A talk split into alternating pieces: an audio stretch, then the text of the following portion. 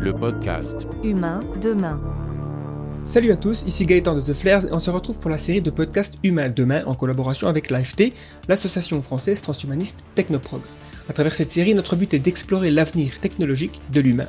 Pour chaque épisode, je vais recevoir des chercheurs, scientifiques, philosophes, politiciens ou encore artistes, ainsi qu'un membre de l'AFT ou un de leurs collaborateurs en tant que co-animateur. Dans cet épisode, nous recevons l'artiste numérique Yann Min pour parler de son art, le cyberpunk, la science-fiction, réalité virtuelle et métavers, l'intelligence artificielle dans l'art et le transhumanisme. Ce podcast est disponible en version vidéo sur YouTube et en audio sur les applis de podcast. Comme d'habitude, si vous aimez ce podcast et d'une manière générale ce que nous faisons, le meilleur moyen de nous le faire savoir est de partager nos contenus. On vous souhaite bonne écoute, c'est parti. Merci Yann d'avoir accepté notre invitation pour discuter donc euh, bah, de tes activités en tant qu'artiste, du transhumanisme, tous ces sujets-là qu'on va, on va explorer tout ça. Mais d'abord, j'aimerais que tu te présentes pour qu'on sache un peu plus sur ce que tu fais, ton intérêt, tes parcours. J'ai vu que sur Wikipédia, tu te définis comme un no-compteur cyberpunk, explorateur au long cours du cyberespace et de la noosphère. Donc, est-ce que tu peux peut-être euh, euh, décortiquer tout ça? Oui, alors c'est effectivement c'est des concepts que j'ai développés, euh, j'ai formalisé à la fin des années 90. J'ai découvert les, les concepts de de Théâtre de Chardin, qui était le concept de noosphère, qui était un concept, qui est un concept mystique, hein, je suis pas du tout mystique, mais qui est un concept mystique à l'origine, mais très intéressant puisqu'il formalise la, la, notion, il s'inspire en fait du, du no grec, hein, qui définit la spiritualité. Moi, je le conçois dans un sens plus large, hein, euh, qui est la spiritualité et l'information. Et euh, il décrit en fait l'émergence de, de, ce qu'il appelle la noogénèse et la noosphère, c'est-à-dire ce moment où l'humanité s'entoure d'informations. On, on, voit émerger dans les grottes préhistoriques, euh, avec l'art pariétal, qui sont les dernières traces qui nous restent de, de ce moment-là. Thierry de Chardin le situe au néolithique, c'est-à-dire moins 6000 ans.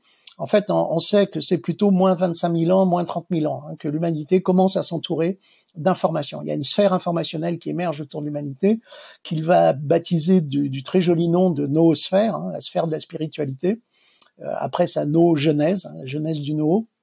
Et alors pour Thierry de Chardin, c'est un concept mystique, c'est-à-dire c'est une entité. Alors là où il est très intéressant d'ailleurs, c'est qu'il rejoint paradoxalement d'ailleurs, enfin plus tard, Richard Dawkins, hein, l'inventeur du mot même et de la mémétique, va rejoindre Thierry de Chardin, et je dis paradoxalement parce que Richard Dawkins est un anti-mystique radical, hein, il est anti-créationniste total, ultra-rationnel, mais le paradoxe c'est qu'il va investir le, le, le concept de même à peu près de la même inversion de pensée que Terre de Chardin investit la noosphère. C'est-à-dire que au lieu de dire et de penser comme on pourrait le faire de façon rationnelle, euh, c'est nous qui générons cet espace informationnel, c'est l'humanité qui génère cet espace informationnel, ou Richard Dawkins euh, pourrait dire c'est l'humain qui génère les mêmes, eh bien les deux font la même inversion de pensée. En fait, chez Richard Terre de Chardin, euh, c'est la noosphère qui nous génère, c'est une entité de nature, alors chez Terre de Chardin, mystique et métaphysique, hein, d'inspiration chrétienne, mais c'est la noosphère qui génère l'humanité.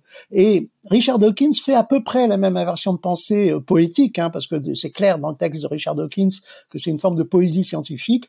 Euh, c'est les, les mêmes sont des entités vivantes qui se servent de l'humain pour se propager et se reproduire, l'équivalent des gènes.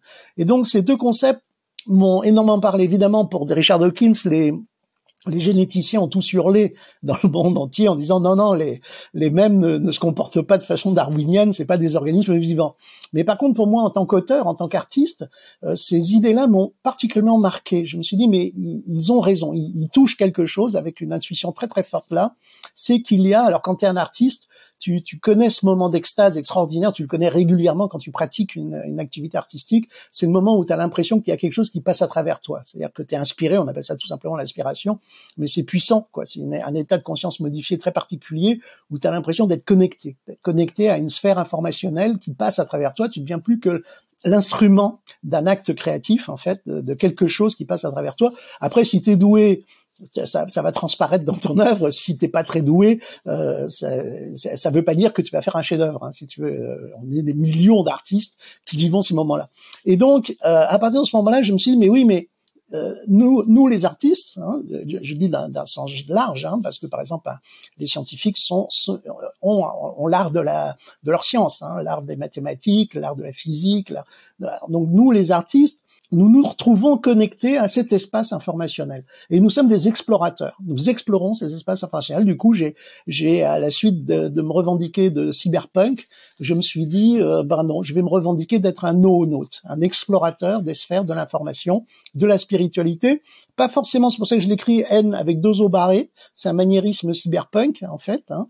Euh, c'est pour différencier du concept mystique de Théâtre de Chardin parce que je suis pas du tout euh, chrétien ni, ni mystique. Hein. Je reste euh, profondément au fond de moi très ancré dans, dans une relation rationnelle au monde. Et donc ça, c'est un des, un des éléments qui me constitue avec aussi toute la culture cyberpunk. Hein. Je viens de la culture à l'origine cyberpunk. Je me suis nourri de la culture cyberpunk dans la science-fiction. Hein. Je suis un amateur de science-fiction.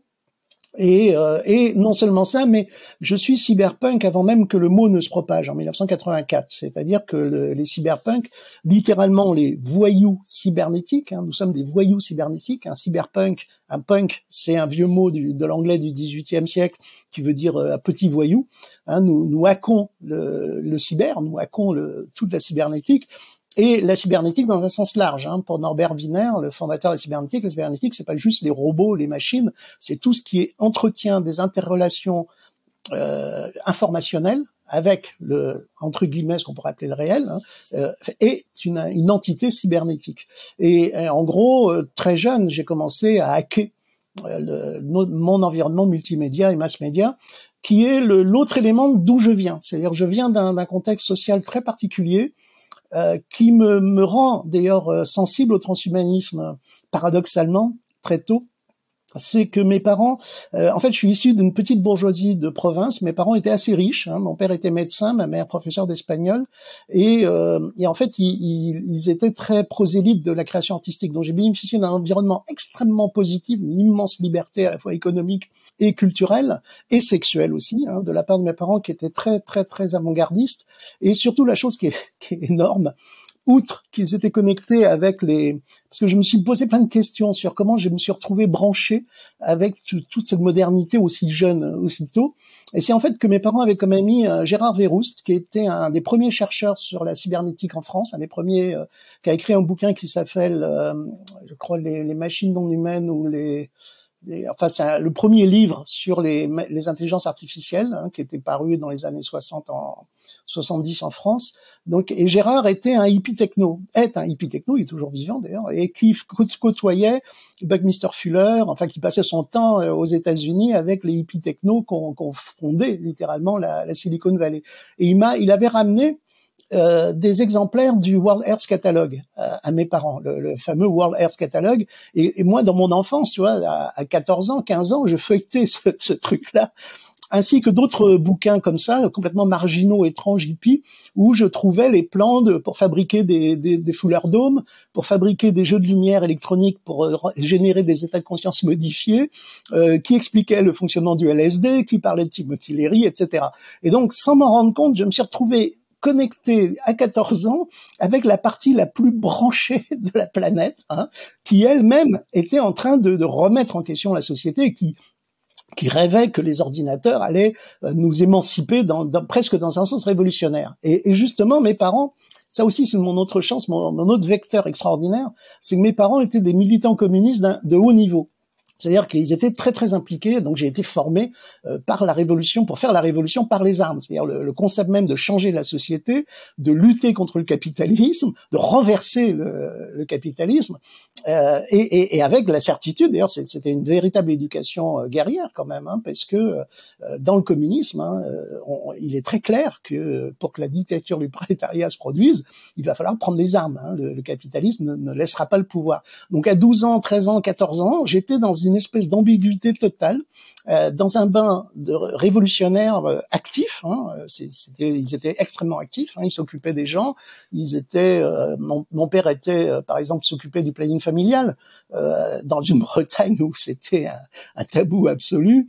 Euh, je, ça, ça, avait des conséquences. Hein. Je me suis fait taper dessus à la sortie du lycée parce que j'étais le fils de l'avorteur ou parce que j'étais le fils du communiste. En même temps, j'avais les cheveux longs, donc j'étais déjà décalé hein, de, par rapport à j'avais cette j'étais déjà hippie quoi hippie techno euh, à 14 15 ans et c'est ça qui m'a amené en fait là où je suis maintenant c'est-à-dire qu'en arrivant euh, à Paris quand ils m'ont obligé à faire des études d'art euh, à m'inscrire dans les grandes écoles d'art à Paris. Ça, c'est l'avantage d'être issu d'une petite bourgeoisie, hein, c'est qu'on on a des, quand même des facilités énormes en termes de, de, de choix de vie, de, de, destinée même. Et euh, j'arrive aux Arts Déco au moment où le directeur euh, investit, par le fait du prince, hein, Michel Tourière investit dans un énorme studio vidéo. Enfin, il n'y avait aucune école d'art au monde qui était équipée d'un studio de vidéo comme ça à l'époque pour faire de l'art vidéo.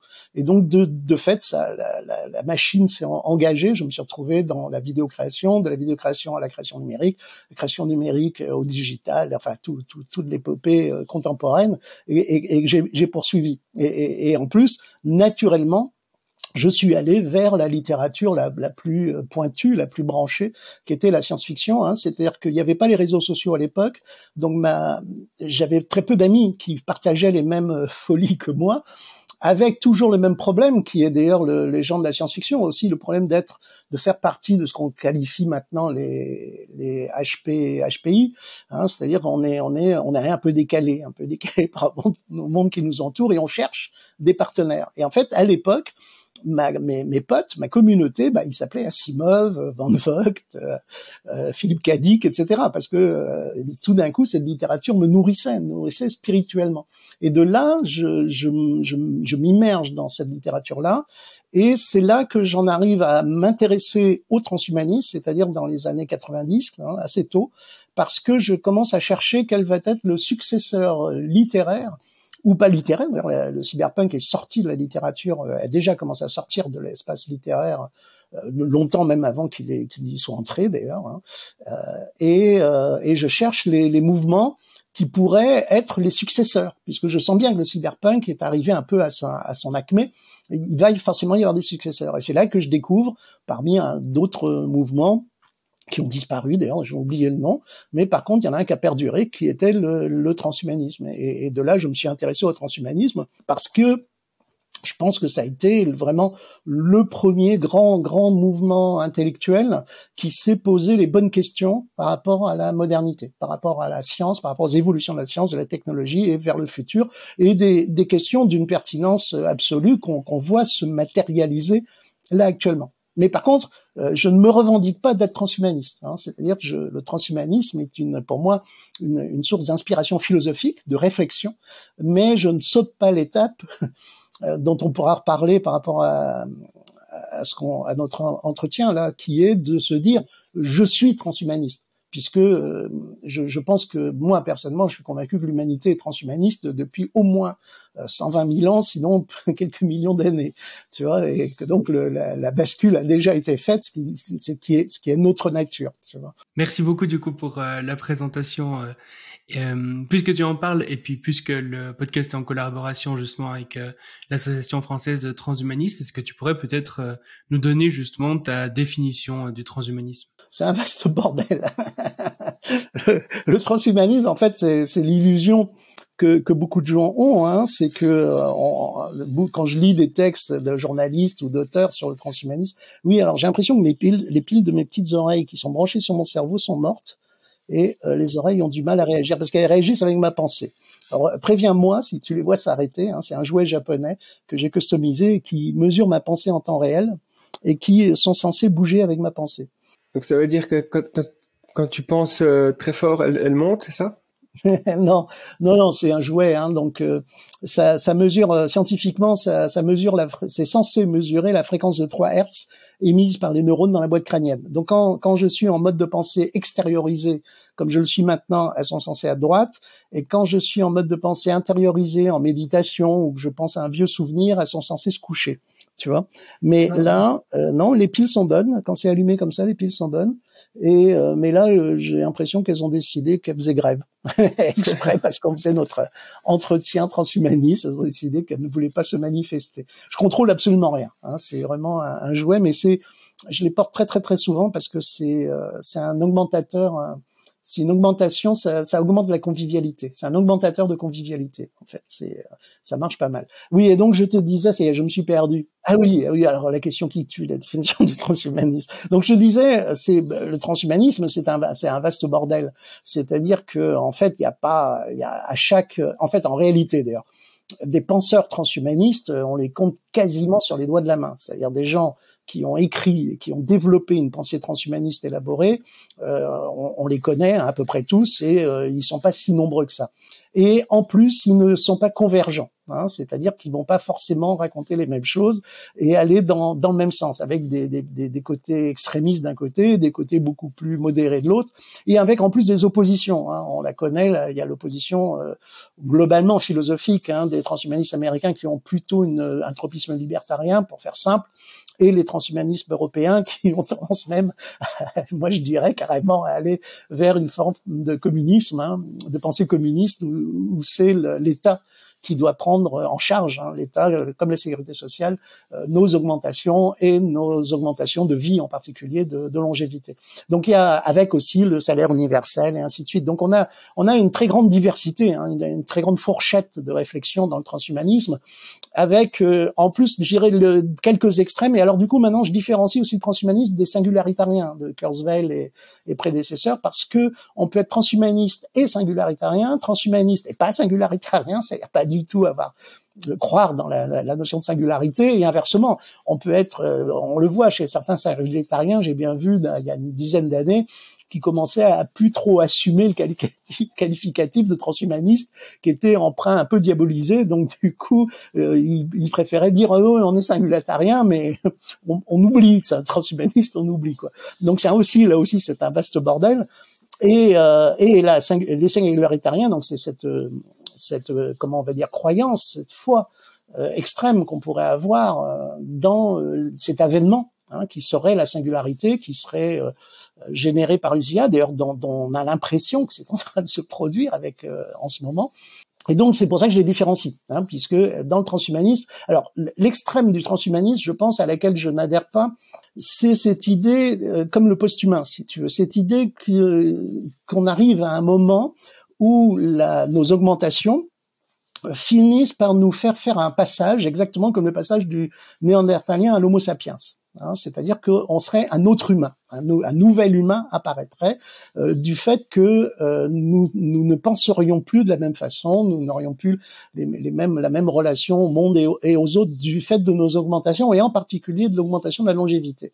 Alors moi, au, fond de moi, d'abord étant de, de parents euh, communistes et je pense très influencé par mes, mes origines, je suis convaincu au fond de moi que d'ailleurs déjà euh, la différence entre un néandertalien et un humain, on se rend compte maintenant que c'est pas, même si génétiquement il y a des différences, euh, cognitivement il y a sans doute pas eu énormément de différences.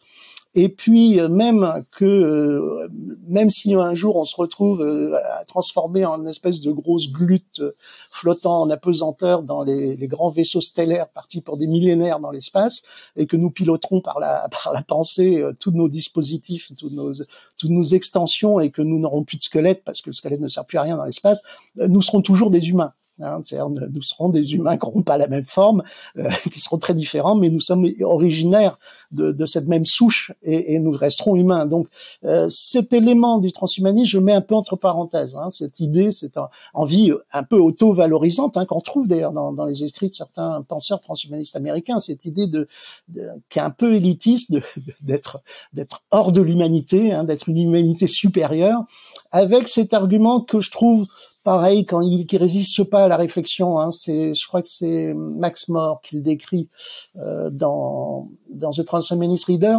C'est pas Max More, c'est, c'est l'autre. J'ai oublié son, son nom, hein, l'autre auteur de transhumaniste euh, fondateur. C'est cette idée que euh, le jour où l'extrême longévité sera au point, ou en tout cas une longévité supérieure, euh, comme il n'y a jamais eu aucun humain qui a dépassé les 150 ans d'âge. L'idée, c'est que déjà, plus on vieillit, plus on mature, plus notre pensée se transforme. Ça, je le vois, je le vis, nous le vivons tous. Hein. Je ne pense plus du tout de la même façon que comment je pensais à 15 ans ou à 17 ans. Et puis euh, là, maintenant, ma pensée c'est toujours le Yanmin, mais la pensée est différente. Je pense différemment. Donc, le, postulat, c'est bah, si on atteint 250 ans, les gens qui vont atteindre 250 ans, par exemple, vont forcément penser d'une façon totalement différente des, humains, des autres humains. Et, et, et donc, ce seront des transhumains. Ou des post-humains. Alors c'est un argument un peu fallacieux pour moi euh, parce que même s'ils vont changer de pensée, même si la, la pensée évolue, euh, nous, nous, nous appartenons toujours à, à l'humanité, nous resterons toujours de la même souche humaine, qu'on ait des implants Neuralink amplificateurs ou euh, qu'on ait 250 ans. Tu, tu vois. Donc là c'est juste un point, je dirais philosophique fondamental.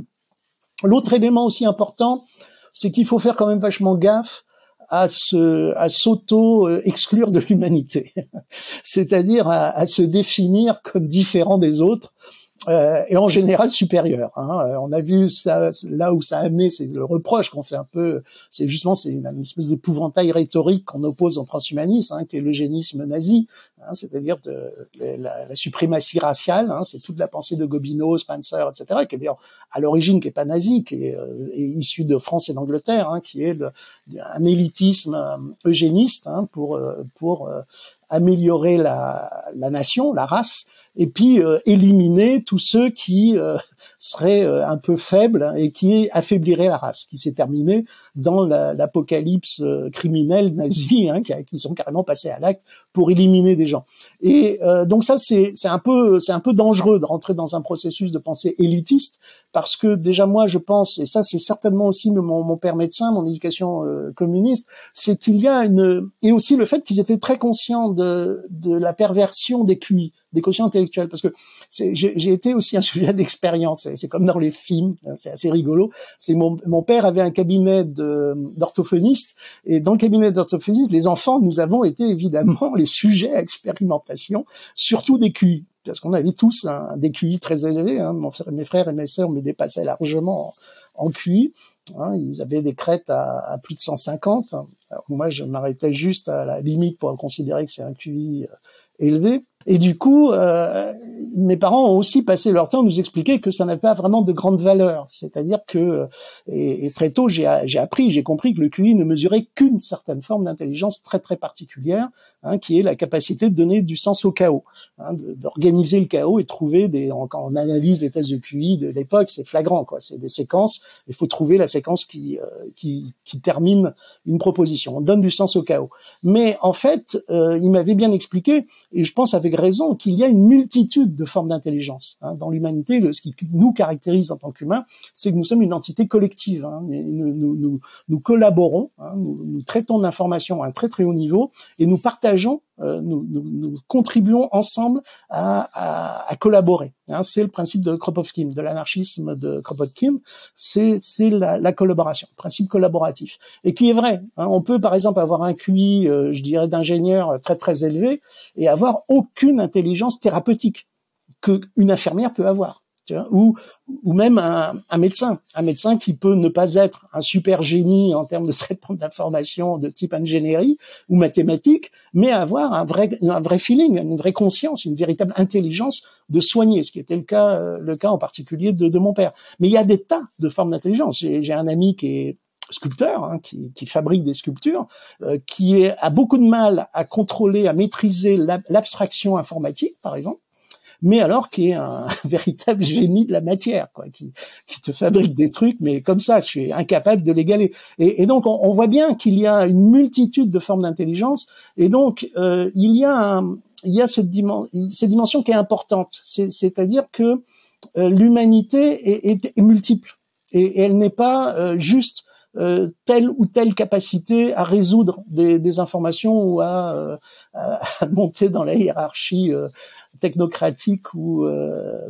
universitaire.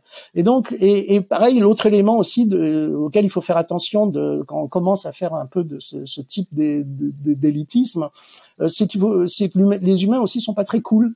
Hein, C'est-à-dire qu'on a dans notre histoire tout un tas de gens qui se sont démarqués des autres par leur religion, hein, qui ont affirmé la suprématie de leur religion. Par exemple, à une époque, si tu étais de telle ou telle religion, tu étais forcément au-dessus des autres. Et puis, ils se sont fait brûler. C'est-à-dire que les autres humains en ont eu marre et les ont brûlés. Donc, faut faire aussi très attention, inversement, de s'auto-exclure de, de, cette complexité extraordinaire qu'est l'humanité par, un, par une posture qui est une posture intellectuelle philosophique, hein, qui, qui est voilà. Donc ça, c'est les quelques éléments, les, les réflexions préalables que je peux, je peux faire. Mais à part ça, je persiste à trouver le, la réflexion, les, les, réflexions, les postures transhumanistes en général hein, très très pertinentes et, et visionnaires. Tu, tu, tu, vois, donc c'est pour ça que j'aime beaucoup. Euh, et puis c'est aussi mon côté un peu pervers de d'aller regarder dans les marches. C'est le côté artiste, tu vois. C'est j'ai tellement eu l'habitude d'être à côté, de de, de voir d'avoir des, des, tu vois des idées, des convictions qui correspondaient pas aux, convictions générales, que quand j'ai découvert le transhumanisme qui était en adéquation et qui est issu d'ailleurs hein, de la science-fiction, euh, j'ai eu une vraie passion pour ce, cette pensée-là, d'autant plus qu'elle a été diabolisée très très très vite. Hein. J'ai été dans, je me rappelle, le festival de, de rencontres de science-fiction où je pouvais pas prononcer ce mot-là sans qu'immédiatement j'ai des gens qui disent ah, scientologie, scientologie, c'est-à-dire que il y avait une espèce de, même dans le milieu de la science-fiction, une espèce de confusion totale par rapport à, à ce, ce courant d'idées. Voilà. Bon, là encore, je suis très long, hein, je suis désolé, je suis un grand bavard. Mais euh, c'est le, le, principe de, de Norbert Wiener. Humberto Eco et, Wiener le disent. Euh, ceux qui se, les idées simples se transmettent facilement et rapidement, mais les idées complexes ne peuvent se transmettre que de façon complexe. Hein, c'est le principe anthropique, néganthropique d'ailleurs, de, de, du vivant et de, de ce que défendait Norbert Wiener avec la cybernétique. Euh, oui, justement, tu disais dans l'introduction que tu avais beaucoup exploré euh, l'univers euh, cyberpunk. Et du coup, bah, c'est quoi euh, finalement qui t'intéresse euh, particulièrement dans euh, cette, ce sous-genre de la science-fiction? Alors, le, alors ça aussi c'est une question vertigineuse. Euh, donc comme je, je voulais évoquer juste avant, euh, d'abord le cyberpunk est lié à la, à la, littérature. Je le découvre à travers la littérature science-fiction. Mais euh, donc ça c'est une part du cyberpunk et la part littéraire. Et il y a un peu d'ailleurs dans le cyberpunk dans le courant littéraire du cyberpunk une espèce euh, d'escroquerie. Hein. C'est-à-dire, c'est un peu comme si on disait que euh, que c'était les robots n'existaient que par Karel Capek. Hein. C'est parce que Karel Capek invente le mot robot que euh, les robots n'existent qu'à travers le courant littéraire de, de Karel Capek.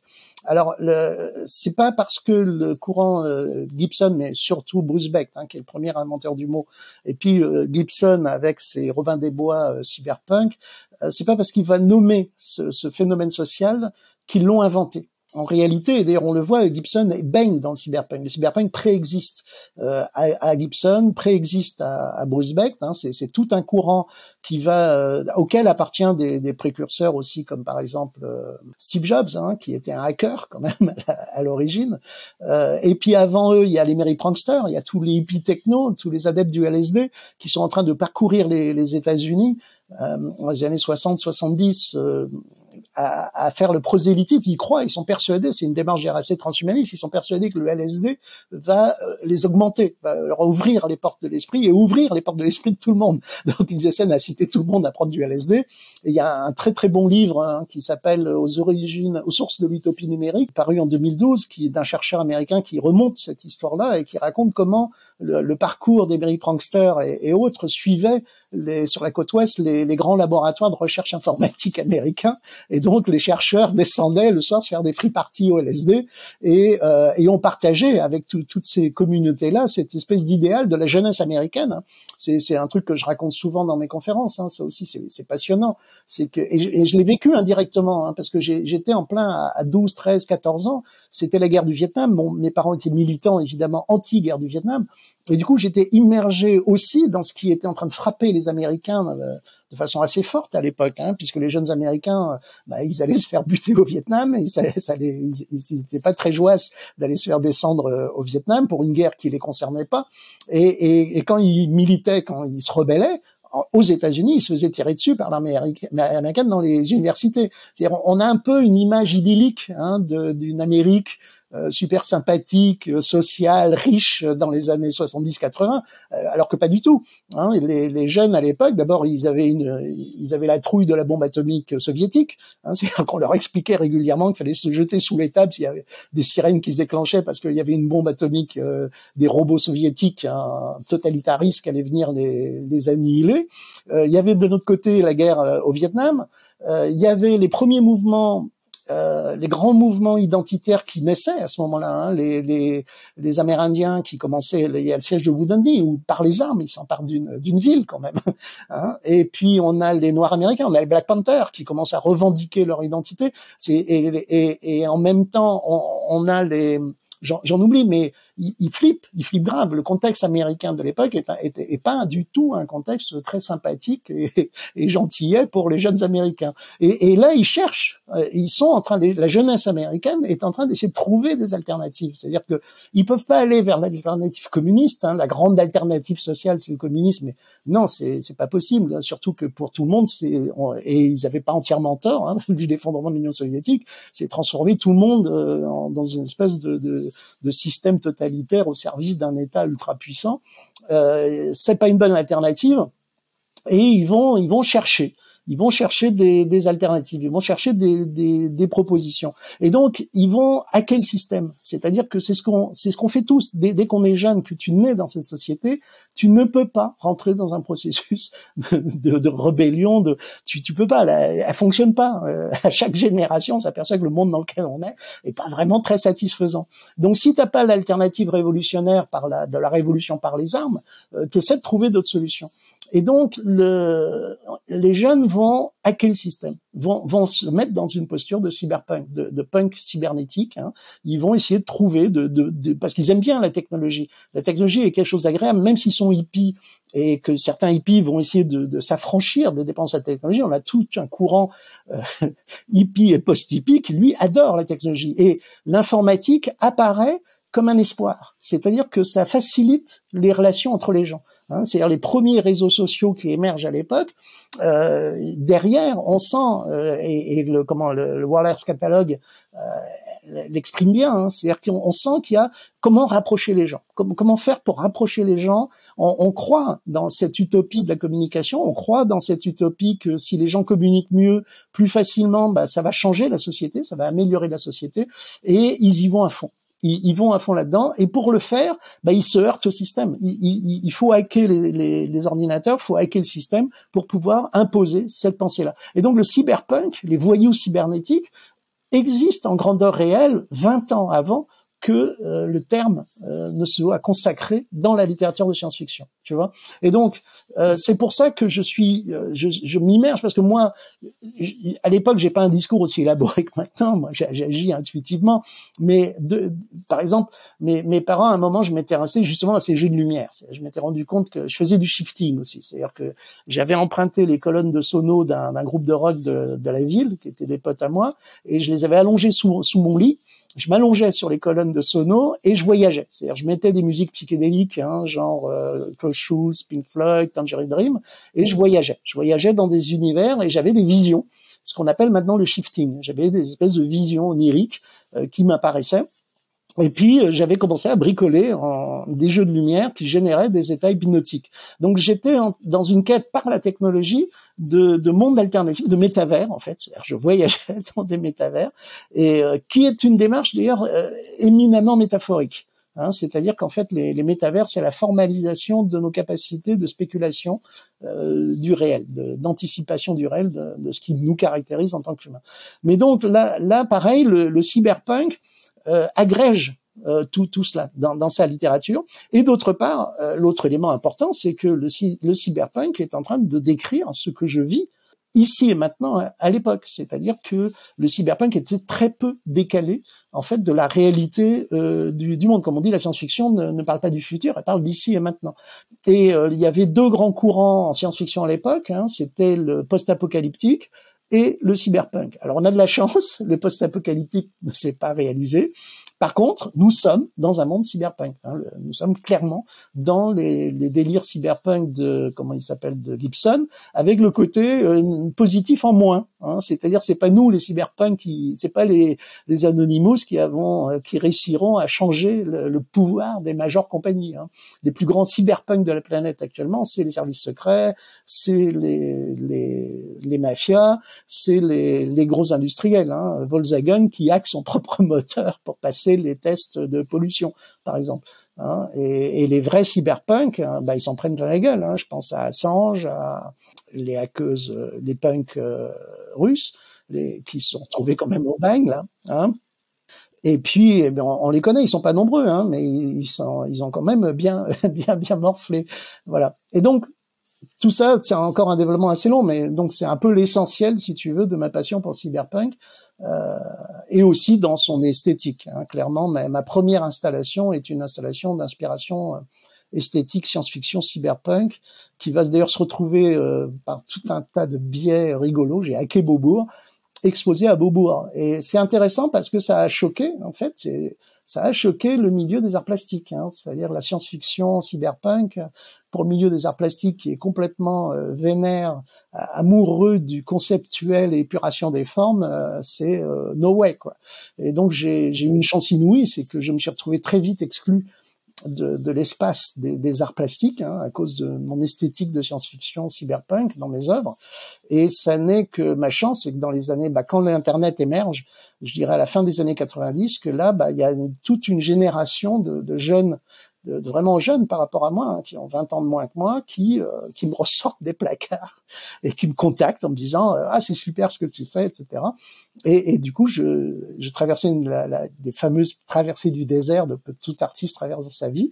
Et là, je me retrouve euh, reconnecté, donc c'était génial parce que je, je, je, me suis retrouvé reconnecté avec mon propre univers, avec ce qui me ce qui me fascinait dans mon enfance, qui est devenu maintenant alors une forme de classicisme hein, un peu chiante. Hein. Le cyberpunk actuellement, il, il s'est un peu il est un peu resté scotché sur du Nukem et euh, les gros barbouzes à, à flingue euh, et les, les superwomen euh, hyper sexy surarmé quoi. Il, a il a un peu resté coincé dans les années 90 quoi. J'aurais tendance à, dire.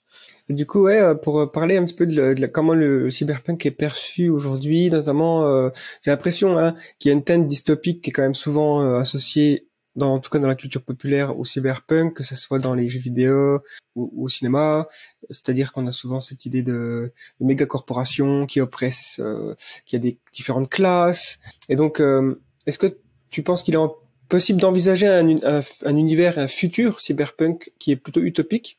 Euh, à quoi ça pourrait ressembler selon toi? Alors, de toute façon, alors c'est une, très bonne question, hein, mais elle a déjà sa réponse. Hein, C'est-à-dire que le, cyberpunk est forcément dystopique, mais pas plus dystopique que notre réalité. Hein, C'est-à-dire la réalité de notre société euh, n'est pas utopique. Hein, le, les, les, les sociétés humaines depuis l'aube de l'humanité sont dystopiques, ou leur part en tout cas euh, de dystopie euh, extrêmement forte, et elles ont de petits moments utopiques euh, privilégiés qui sont géniaux quand tu as la chance de pouvoir les vivre, mais tu sais qu'ils sont éphémères et que forcément ça va être le bordel à un moment ou à un autre. Donc le, le cyberpunk est vraiment très très à l'image de de nos sociétés. Hein. Ce qui décrit c'est ici et maintenant, c'est des grands moments d'extase. Je, je, repense à, à, à Neuromancer et puis euh, à ces, à ces idées de, qui existent. Là, actuellement, c'est les TAS hein, qui a été formalisé par Akinbey, c'est la notion de zone d'autonomie temporaire. On, on, a des moments comme ça dans notre vie, surtout quand tu es jeune, où tu vas vivre dans des espaces utopiques pendant un an, deux ans, dix ans, voire dix ans, où tu es dans une sensation de liberté extraordinaire, euh, parce que tu as transgressé le système, tu as transgressé tous les mécanismes, et coup de chance, tu avec tes potes, tu as investi une friche industrielle et tu t'es créé ta petite utopie cyberpunk qui va fonctionner tant bien que mal pendant euh, quelques années. Et comme l'état de Hakimbe, bah, va disparaître. Mais tu vas vivre une utopie. C'est ça, c'est des moments fabuleux à vivre dans nos vies, euh, dans toutes nos sociétés. C'est ces moments où tu arrives à vivre une utopie, un moment utopique euh, au milieu de la dystopie générale de, de la société et ça, c'est, ça sera tout le temps comme ça. C'est, je crois que euh, l'humanité, ce qui caractérise nos sociétés, ce qui caractérise nos visions, c'est le bordel. Hein. C'est un vaste bordel, et ça sera pas l'apocalypse finale que tout le monde redoute actuellement. Ça sera jamais aussi clean que ça. Hein. Ça sera euh, forcément des zones euh, apocalyptiques avec des zones utopiques hein, de, ou de, des mecs multimilliardaires par exemple, euh, et puis quelques hackers vont vivre dans des paradis pendant un certain temps et ainsi de suite. Et le, le, notre société, elle est comme ça, elle est cyberpunk, et dans, dans toutes ces mouvances. Dans le cyberpunk, il y a ces, ces moments très beaux de, de hackers qui vivent dans une friche hein, et, en, clandestin et qui vivent des moments merveilleux. Donc, donc il y a des utopies dans le cyberpunk. Après, euh, porte répondre, en fait, ça existe en littérature. Ça s'appelle euh, le solarpunk, hein, c'est-à-dire que c'est un, vrai mouvement d'ailleurs qui a été initié par des grands auteurs de science-fiction anglo-saxons à l'origine, c'est d'essayer d'arrêter de décrire des univers glauques, morbides, qui s'effondrent et d'essayer de raconter des futurs scintillants, des, futurs, des beaux futurs euh, merveilleux, etc. Et euh, ça fait des, des romans qui sont pas mal.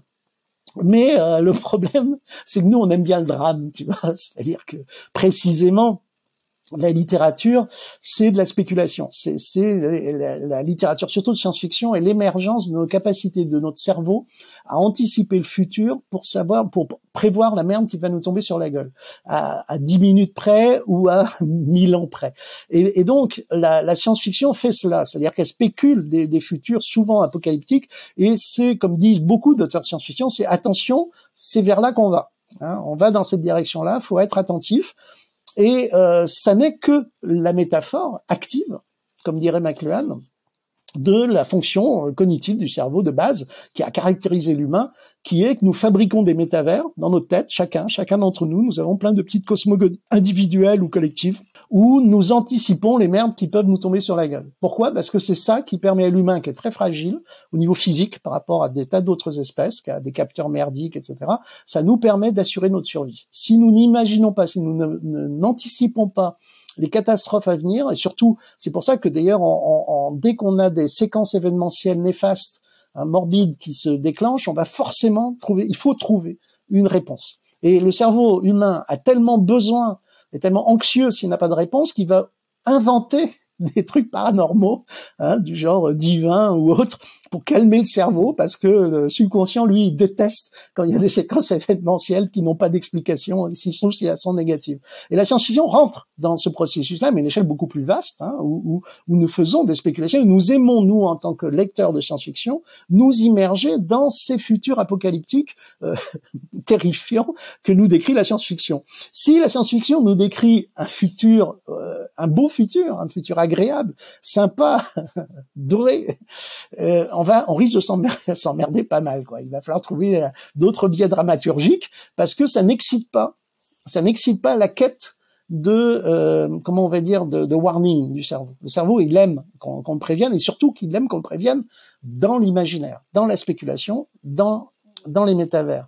Et l'autre élément important, attends, je me suis perdu dans la dans, dans ce processus de, du solarpunk. Je pensais, il y a un roman solarpunk avant l'heure, avant que le terme n'existe, qui était vachement intéressant, euh, qui, qui était justement un des rares, très rares romans euh, de science-fiction euh, soviétique qui a décrit l'utopie euh, communiste. Euh, et c'était une utopie solarpunk, c'est-à-dire un, un, monde futur où les gens se, le, le, but que les gens ont oublié dans le communisme, hein, parce que la plupart des gens pensent que le communisme c'est le, c'est ça, ça, serait un futur justement euh, dystopique, hein, staccanoviste de gens qui ne vivraient que pour l'État dans des grandes usines à bosser comme des fous.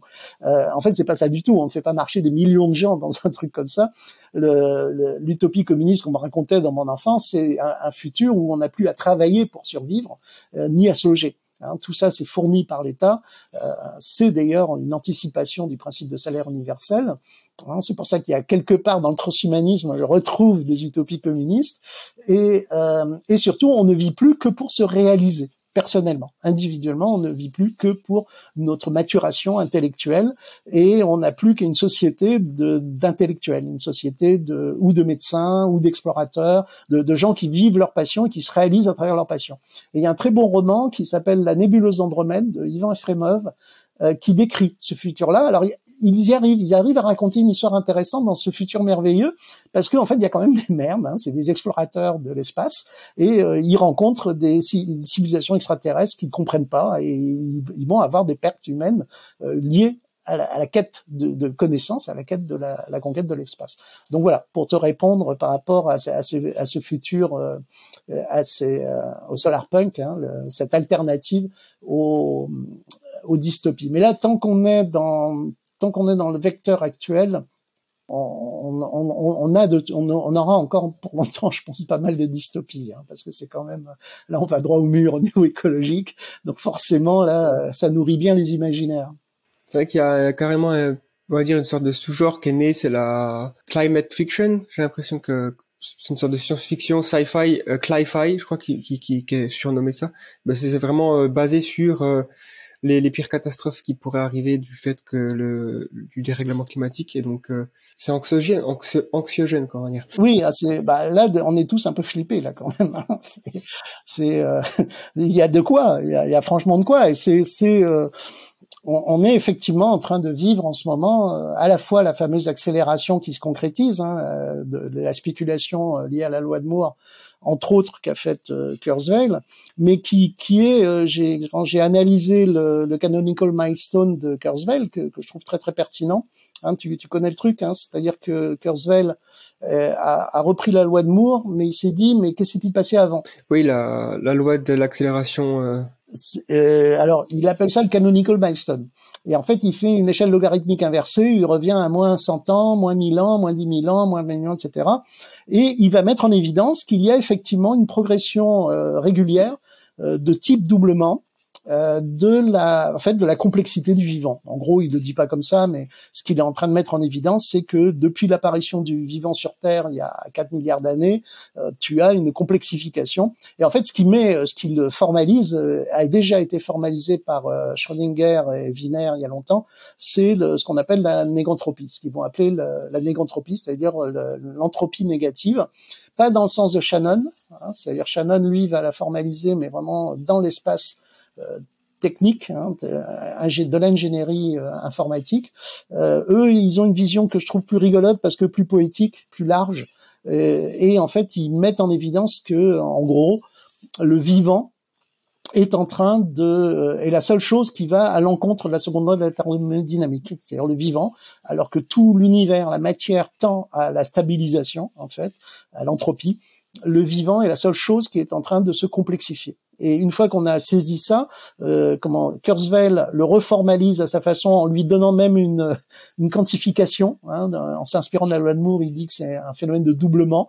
Ça marche pas mal. Hein, c'est effectivement, ça paraît logique d'ailleurs, hein, puisque l'information se multiplie, donc ça paraît logique qu'il y a une sorte de doublement dans le processus évolutif et qui nous amènerait, donc c'est ça qui est génial, à la, à la fameuse singularité euh, dans les 20 ans à venir parce que euh, il y a effectivement une accélération informationnelle à l'œuvre dans le vivant qui, qui tend à inacmer.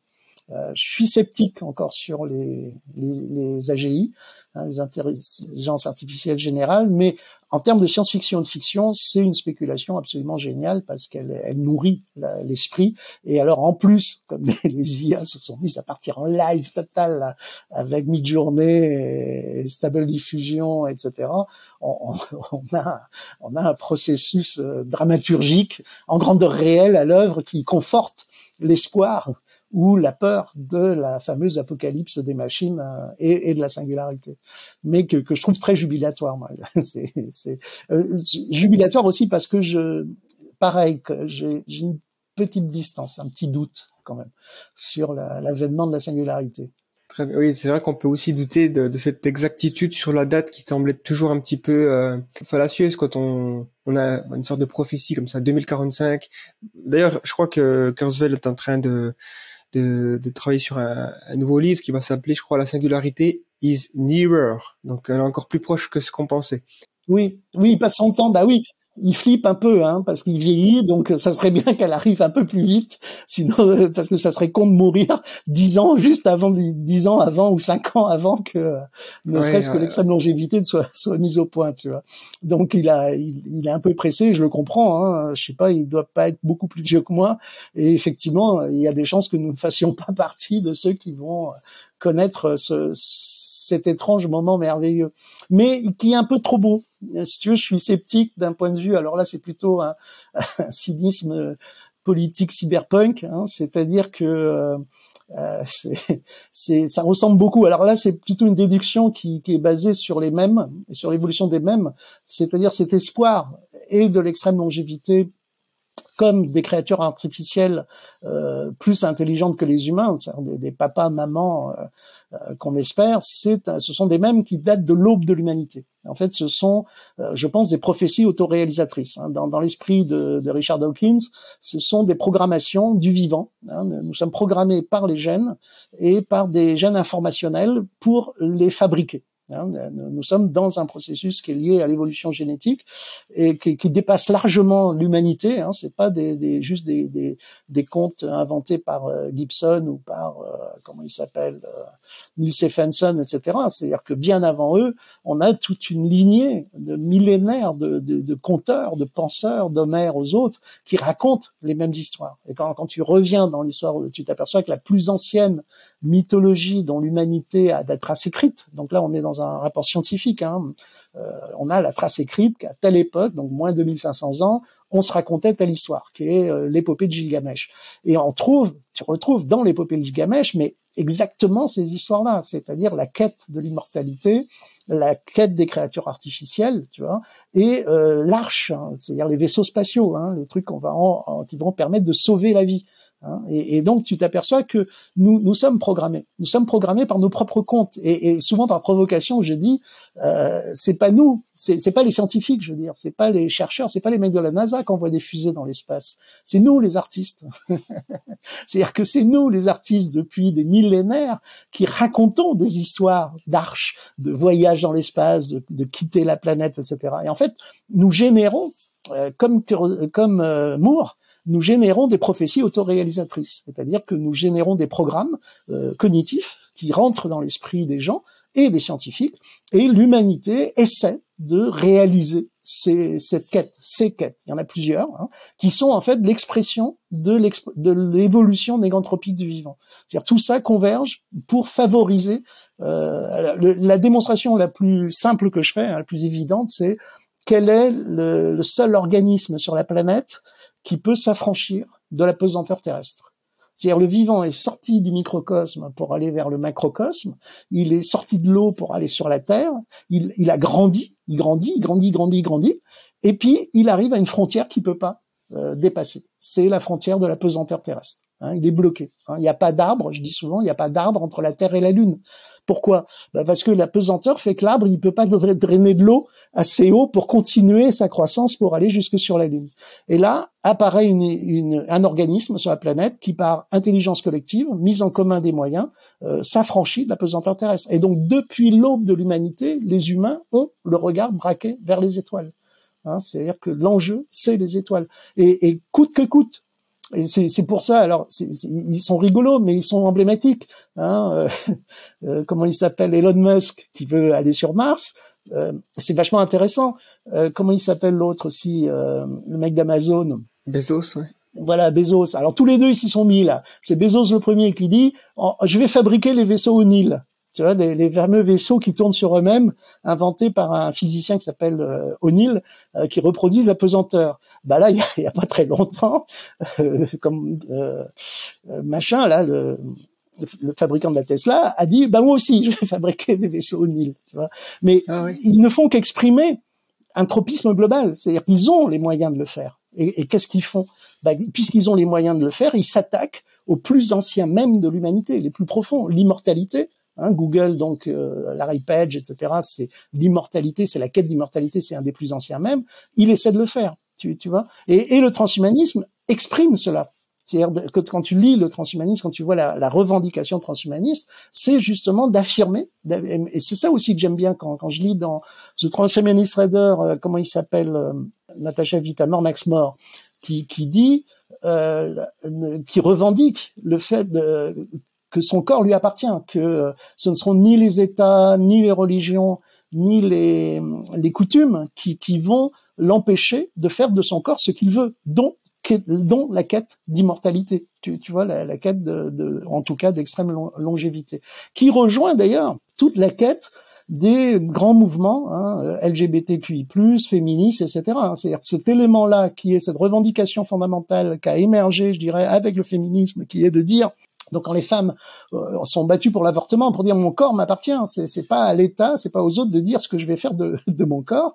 Et c'est les premières qui se battent euh, fortement pour ça, mais euh, dans les années 70, 80, 90, au moment où justement le, le, transhumanisme émerge, on est, je dirais, dans l'acmé de cette revendication identitaire de réappropriation du corps qui va toucher les BDSM, les les LGBTQI+, les body modifications, on a, on a et dont euh, justement, c'est ça qui est rigolo. C'est et le transhumanisme. Les transhumanistes, c'est le corps. C'est encore une revendication d'appropriation du corps et je vais en faire ce que je veux. Avec une réaction très violente de la société, là récemment, que j'ai du mal à interpréter, mais qui m'a surpris, euh, avec la pandémie. Tout d'un coup, alors qu'on était dans l'acmé d'une libération, de la réappropriation du corps euh, planétaire, on a le corps médical qui dit non, non, non, non, non, votre corps nous appartient à nous corps médical. C'est nous qui décidons ce que nous faisons de votre corps. Hein, c'est intéressant ce qui s'est produit là d'une façon symbolique, tu vois. Mais je vais pas en tirer conclusion, puis surtout je vais pas euh, abonder dans des théories complotistes euh, extrêmes, peut-être impertinentes. Alors, du coup, euh, pour faire une sorte de, de, de pont vers euh, les outils donc d'intelligence artificielle qui ont émergé, donc on a mentionné un petit peu euh, à travers euh, ton intervention, c'est donc ces, ces outils d'art génératif, AI art, donc Dali 2, Midjourney que j'ai que j'ai testé, que, enfin que je suis devenu presque accro tous les jours. J'ai besoin de faire mes petits mes petits prompts. Je trouve ça extraordinaire, mais effectivement il y a, y, a, y a beaucoup de d'enjeux peut-être éthiques aussi, comment ça va évoluer, quels, sont les autres euh, corps de métier artistiques qui vont tomber les uns après les autres, la musique, le voilà. Donc je me dis Comment tu vois ça, toi, en tant qu'artiste, cette évolution de, de l'IA dans l'art? Tu as deux choses. Tu as, des problèmes qui sont très euh, concrets, très contextuels et pas forcément très éthiques, hein, qui est qu'effectivement, euh, ça, ça, fait une, ça génère une disruption sur un paquet de corps de métier.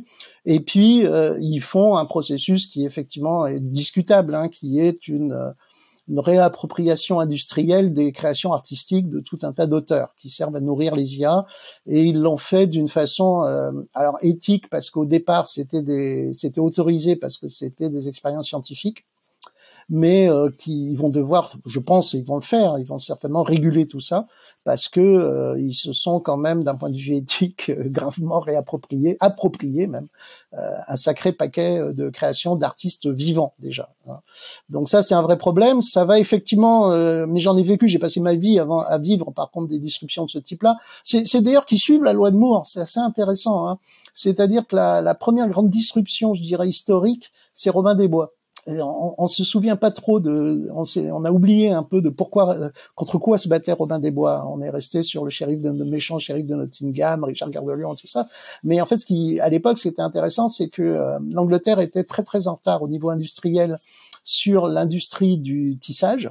Et le roi d'Angleterre décide à ce moment-là de, de renforcer l'industrie, l'industrie du tissage en Angleterre et ordonne au shérif de, de raser des pans entiers de forêt pour installer des pâturages, les, moutons pour les tisserands.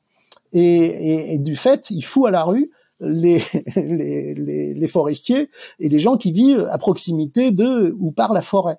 Donc ça déclenche une, c'est une vraie disruption. Hein. Je dirais même c'est avant l'heure une des premières euh, révolutions prolétaires. Hein. C'est-à-dire que bah, il y a tout un tas de gens qui se retrouvent à la rue et qui sont pas contents. Et donc là, ils inventent un personnage d'ailleurs qui a sans doute jamais existé, on ne sait pas trop, qui est Robin à la capuche, hein, Robin Hood. C'est intéressant parce que ça suit la loi de Moore, c'est-à-dire quelques siècles plus tard. Je crois que c'est cinq siècles plus tard euh, dans la même région, hein, qui est Nottingham et quelques forêts au-dessus, on a les ludites, justement les ludites qui sont les ennemis des, actuellement des, des transhumanistes, donc c'est assez rigolo, mais les ludites à l'époque, ils sont, ils sont intéressants parce que ce sont les mêmes tisserands qui ont viré les forestiers, qui se retrouvent à la rue à cause de l'industrialisation, tu vois, à cause des premières euh, manufactures, etc., et qui créent le mouvement ludite, qui, qui, qui ont un leader euh, comment euh, fictif qui s'appelle Ned Ludd, qui se déguise en femme d'ailleurs parce que les Ludites pour décontenancer les troupes euh, anglaises, de, les troupes du roi qui débarquaient, s'habillaient en femme parce que les mecs avaient pas l'habitude d'avoir des femmes en face d'eux. Donc on représente Ned Ludd euh, déguisé en femme dans les caricatures de l'époque et et donc ces, ces tisserands se, se, font disrupter, se font disrupter par les nouvelles technologies, ce qui va donner d'ailleurs, on connaît toute cette évolution là. Et puis ça va s'accélérer, ces disruptions s'accélèrent Hein, donc en suivant à peu près le doublement de la loi de Moore, euh, avec le, le, sommet qui est la révolution de 17, hein, la, la, révolution communiste où euh, les, les, foules prolétariennes qui, qui, qui, alors il y a eu évidemment euh, la Révolution française, hein, on décapite les élites. Ensuite, on va décapiter les capitalistes et les élites dans la foulée avec la Révolution de 17. Et là maintenant, alors moi je les ai vécus, c'est-à-dire qu'avant ces, ces disruptions, ces disruptions majeures, par exemple l'apparition du capitalisme à Venise, comme l'apparition de la, la, monnaie, la libération de la monnaie avec la Révolution française, euh, c'est sur euh, deux, deux générations que ça se produit. Et puis euh, quand tu remontes avant, c'est quatre générations, cinq générations. Et là, depuis les années euh, bah, 80, hein, depuis que je suis rentré dans la vie active, les disruptions s'accélèrent. Hein. C'est-à-dire la première disruption, moi j'ai vécu, c'est la vidéo. Euh, qui a disrupté le cinéma. C'est-à-dire à l'époque, c'était les, les, mêmes peurs. Hein. C'est-à-dire les, les, gens avaient, les, les, gens du cinéma étaient très énervés. Pas les grands cinéastes, ils s'en foutaient, mais les, tout le prolétariat du cinéma été euh, très flippé avec l'apparition de la vidéo. Et ils avaient raison. Hein. Par exemple, euh, avec la guerre des Malouines, c'est la première caméra Betacam qui sert à filmer un événement euh, de news. Avant, ils filmaient en 16 mm, ils tournaient en 16 mm, c'est-à-dire tous les cadreurs 16 mm, toute l'industrie 16 mm se fait disrupter avec l'arrivée de la vidéo, des Betacam, etc. Ensuite, les micro-ordinateurs. Donc j'étais en plein dedans avec les micro-ordinateurs, j'ai commencé à m'en occuper. Et quand je bossais à la cinquième comme réalisateur, euh, la directrice de prod, donc dans les années 90, me dit Yann, il faut que tu formes les, tes copains réalisateurs à, à, Photoshop. Alors je, je, commence à organiser ça, et là les potes, mais c'est des potes, ils sont très sympas, très intelligents, me chopent dans un. J'ai eu l'impression de revenir dans les périodes révolutionnaires, quoi. Ils me chopent dans un dans une salle de montage vide et ils me disent Yann, tu peux pas faire ça. C'est tu nous trahis là, tu es en train de trahir la profession. Nous, nous, on n'est pas des des presse-boutons, euh, on dirige des gens, on, on est des, des cadres. Euh, et effectivement, nous, on, on, touchait pas aux machines, on dirigeait des monteurs, on dirigeait des. Tout d'un coup, avec Photoshop, et alors, on n'a pas fait, j'ai pas fait le cours, mais ça n'a pas raté. Hein. Un an et demi après, toute l'unité de programme était démantelée et euh, tous les potes, etc., se sont trouvés. Il fallait qu'ils savent monter avec euh, After Effects, Photoshop, etc. Ils se sont trouvés dans des cabines à Canal Plus et partout à bosser sur des micro-ordinateurs. Hein, il y a une disruption, mais radicale. Hein, si, Il y a une série intéressante d'ailleurs sur le ILM qui est sortie euh, assez récemment sur donc le studio américain de d'effets de, de, spéciaux qui a travaillé sur Star Wars, qui a fondé, fondé par George Lucas, et ça raconte l'histoire depuis la fondation donc en 76, 17, enfin 18 à peu près avant Star Wars que sorte, jusqu'à euh, voilà aujourd'hui avec la notamment les gens qui faisaient des maquettes, les effets euh, pratiques à l'époque avec des vaisseaux euh, bah fabriqués à la main, sur, font, avec des câbles. petit à petit, l'informatique est arrivée. Il y a Abyss qui a, qui a, nécessité des effets spéciaux, en, voilà, avec Terminator 2, le, le, Terminator liquide, et ensuite Jurassic Park, où là c'était le c'était le moment pivot où, je, où Spielberg s'est dit soit je fais avec du stop motion et j'utilise des des maquettes et des euh, des puppet masters, enfin je sais plus comment on, appelle ça, euh, des maquettes, des marionnettistes, voilà on va dire. Et, et, pour la première fois, Spielberg il voit les effets spéciaux donc euh, d'un petit groupe de de, de, de, jeunes là dans, dans leur vingtaine qui avaient fait des dinosaures dans leur coin juste pour montrer qu'ils pouvaient le faire, et il dit c'est comme ça va faire et il y avait beaucoup de gens dans le dans l'atelier voilà, d'effets spéciaux à l'ancienne qui étaient vraiment euh, contre. Et euh, on leur a dit euh, dans, dans six, mois à un an c'est soit tu te formes à l'informatique et tu fais de la 3D soit tu t'auras plus de boulot quoi. Et c'est vrai que ça n'a pas manqué. Tout à fait, mais ce que tu décris, je l'ai, je l'ai vraiment vécu. Dans mes premiers films, je faisais des maquettes en modèle réduit. Puis petit à petit, je suis passé à l'image de synthèse. Maintenant, je fais plus que de l'image de synthèse. Tu vois. Et, et, on a plein d'histoires comme ça de ces disruptions. Mais tu, tu, tu, tu remarqueras, c'est ce que je disais, et donc tu as, complètement raison, c'est qu'elles vont en s'accélérant là. Tu vois, c'est-à-dire qu'avant, il n'y a pas si longtemps, quand j'ai commencé à faire mes études d'art euh, au métier d'art, tu apprenais un métier pour la vie tu vois, c'est-à-dire euh, tu, on te formait, on te formait, c'était induit que ce que tu apprenais là allait te servir toute ta vie. Et puis là maintenant non. Et maintenant je, continue de donner des cours dans les grandes écoles d'art.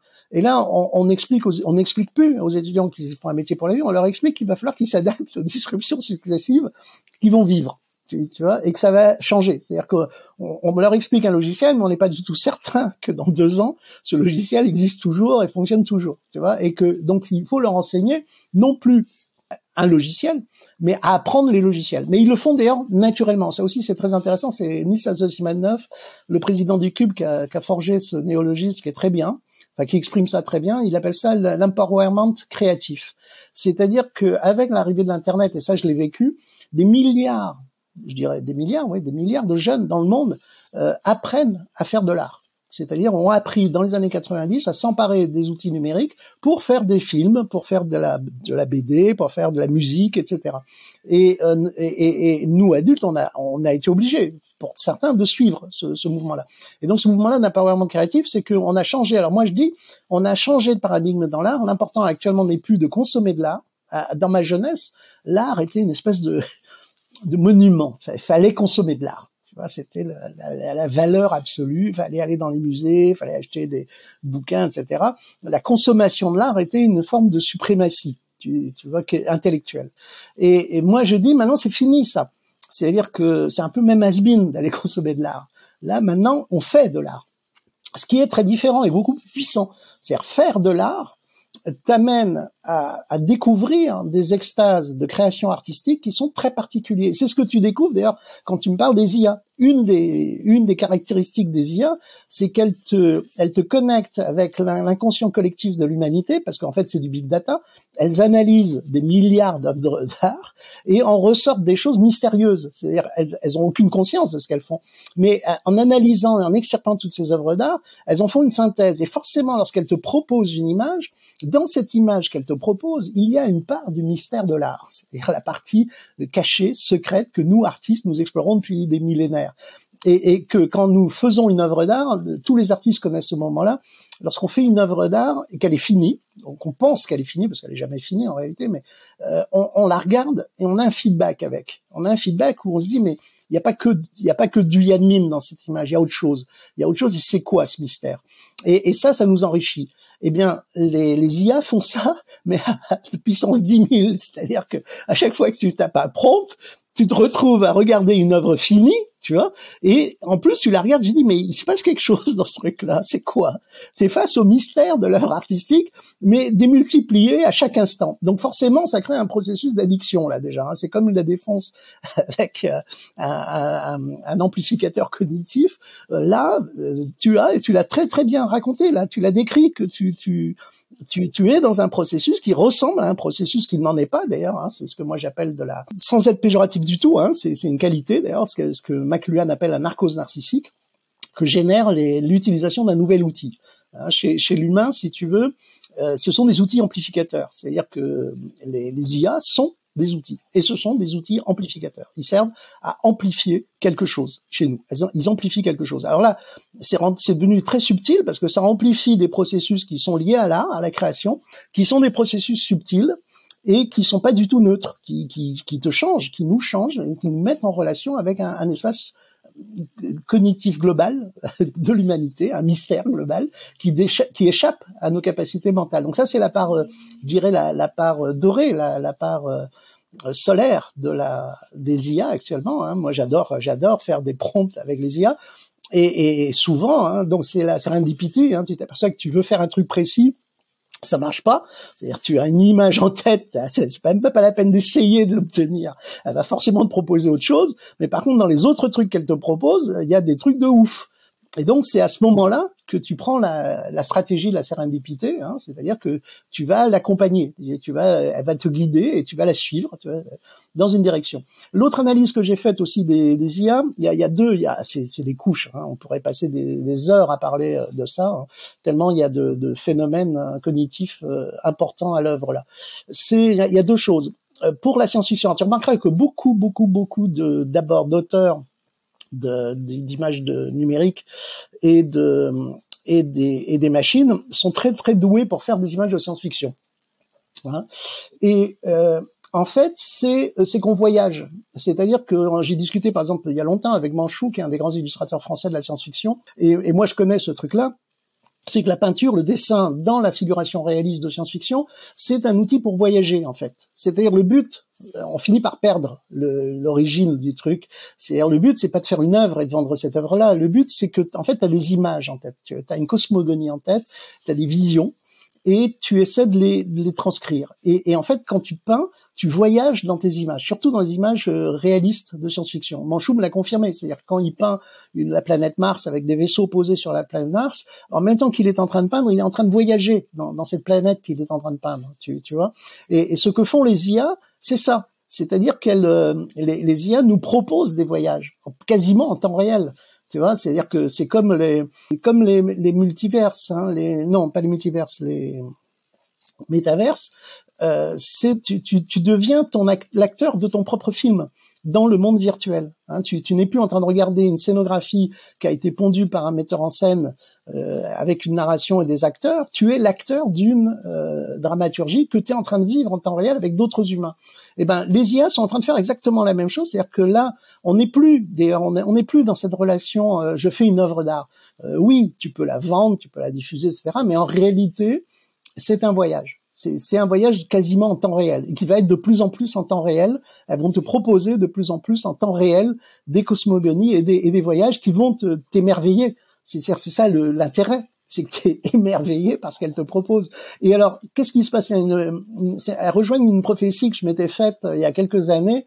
J'avais spéculé, j'avais été engagé d'ailleurs par un groupe euh, d'automobiles euh, japonais à, à, leur proposer des spéculations sur le futur des automobiles je leur avais dit, on se dirige vers un futur en fait de, euh, de domesticité cybernétique.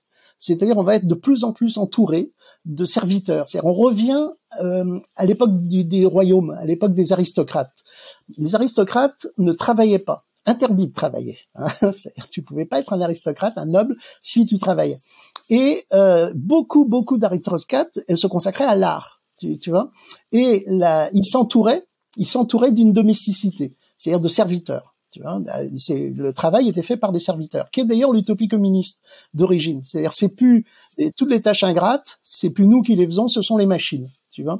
Et euh, là, on va vers un futur où on va être entouré de serviteurs informatiques, de robots, etc., qui vont être à notre service.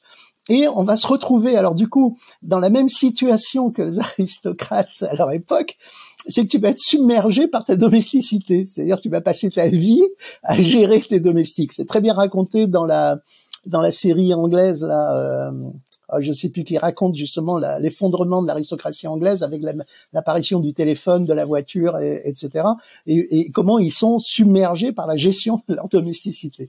Et là, tu t'aperçois, c'est ce qu'on est en train de vivre. Hein. Moi, je passe mon temps à essayer de résoudre des bugs à la con, à discuter avec des machines. Elles font jamais ce que tu leur demandes de faire. Là, je dois faire une installation euh, aux journées portes ouvertes de l'école et j'ai perdu quoi une heure à essayer de faire communiquer mon, mon casque de réalité virtuelle avec l'écran en face de moi et d'essayer de comprendre pourquoi euh, le réseau ne passe pas entre les deux alors qu'il passe avec d'autres trucs. Tu, tu, vois ce que je veux dire? Mais c'est rien ça par rapport au futur vers lequel on se dirige. Bon, excuse-moi, je suis en train de partir en live.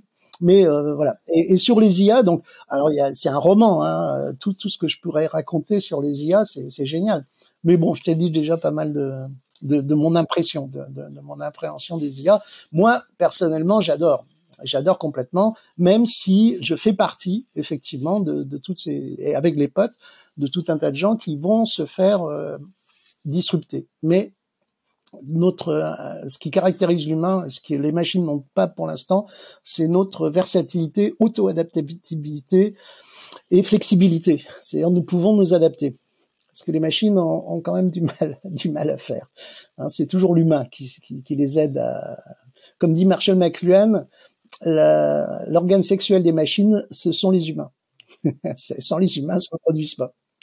C'est vrai que ça, c'est une phrase qui, est, vraiment marquante. Et ça montre qu'on est, euh, que l'humanité peut être vue un petit peu comme une sorte de, cocon. Euh, peut-être qui va donner naissance à, une nouvelle génération de, c'est une des euh, spéculations transhumanistes. C'est-à-dire que le futur n'est peut-être pas humain, tu as complètement raison, mais nous sommes le vecteur qui l'ont donné naissance, donné naissance à une nouvelle.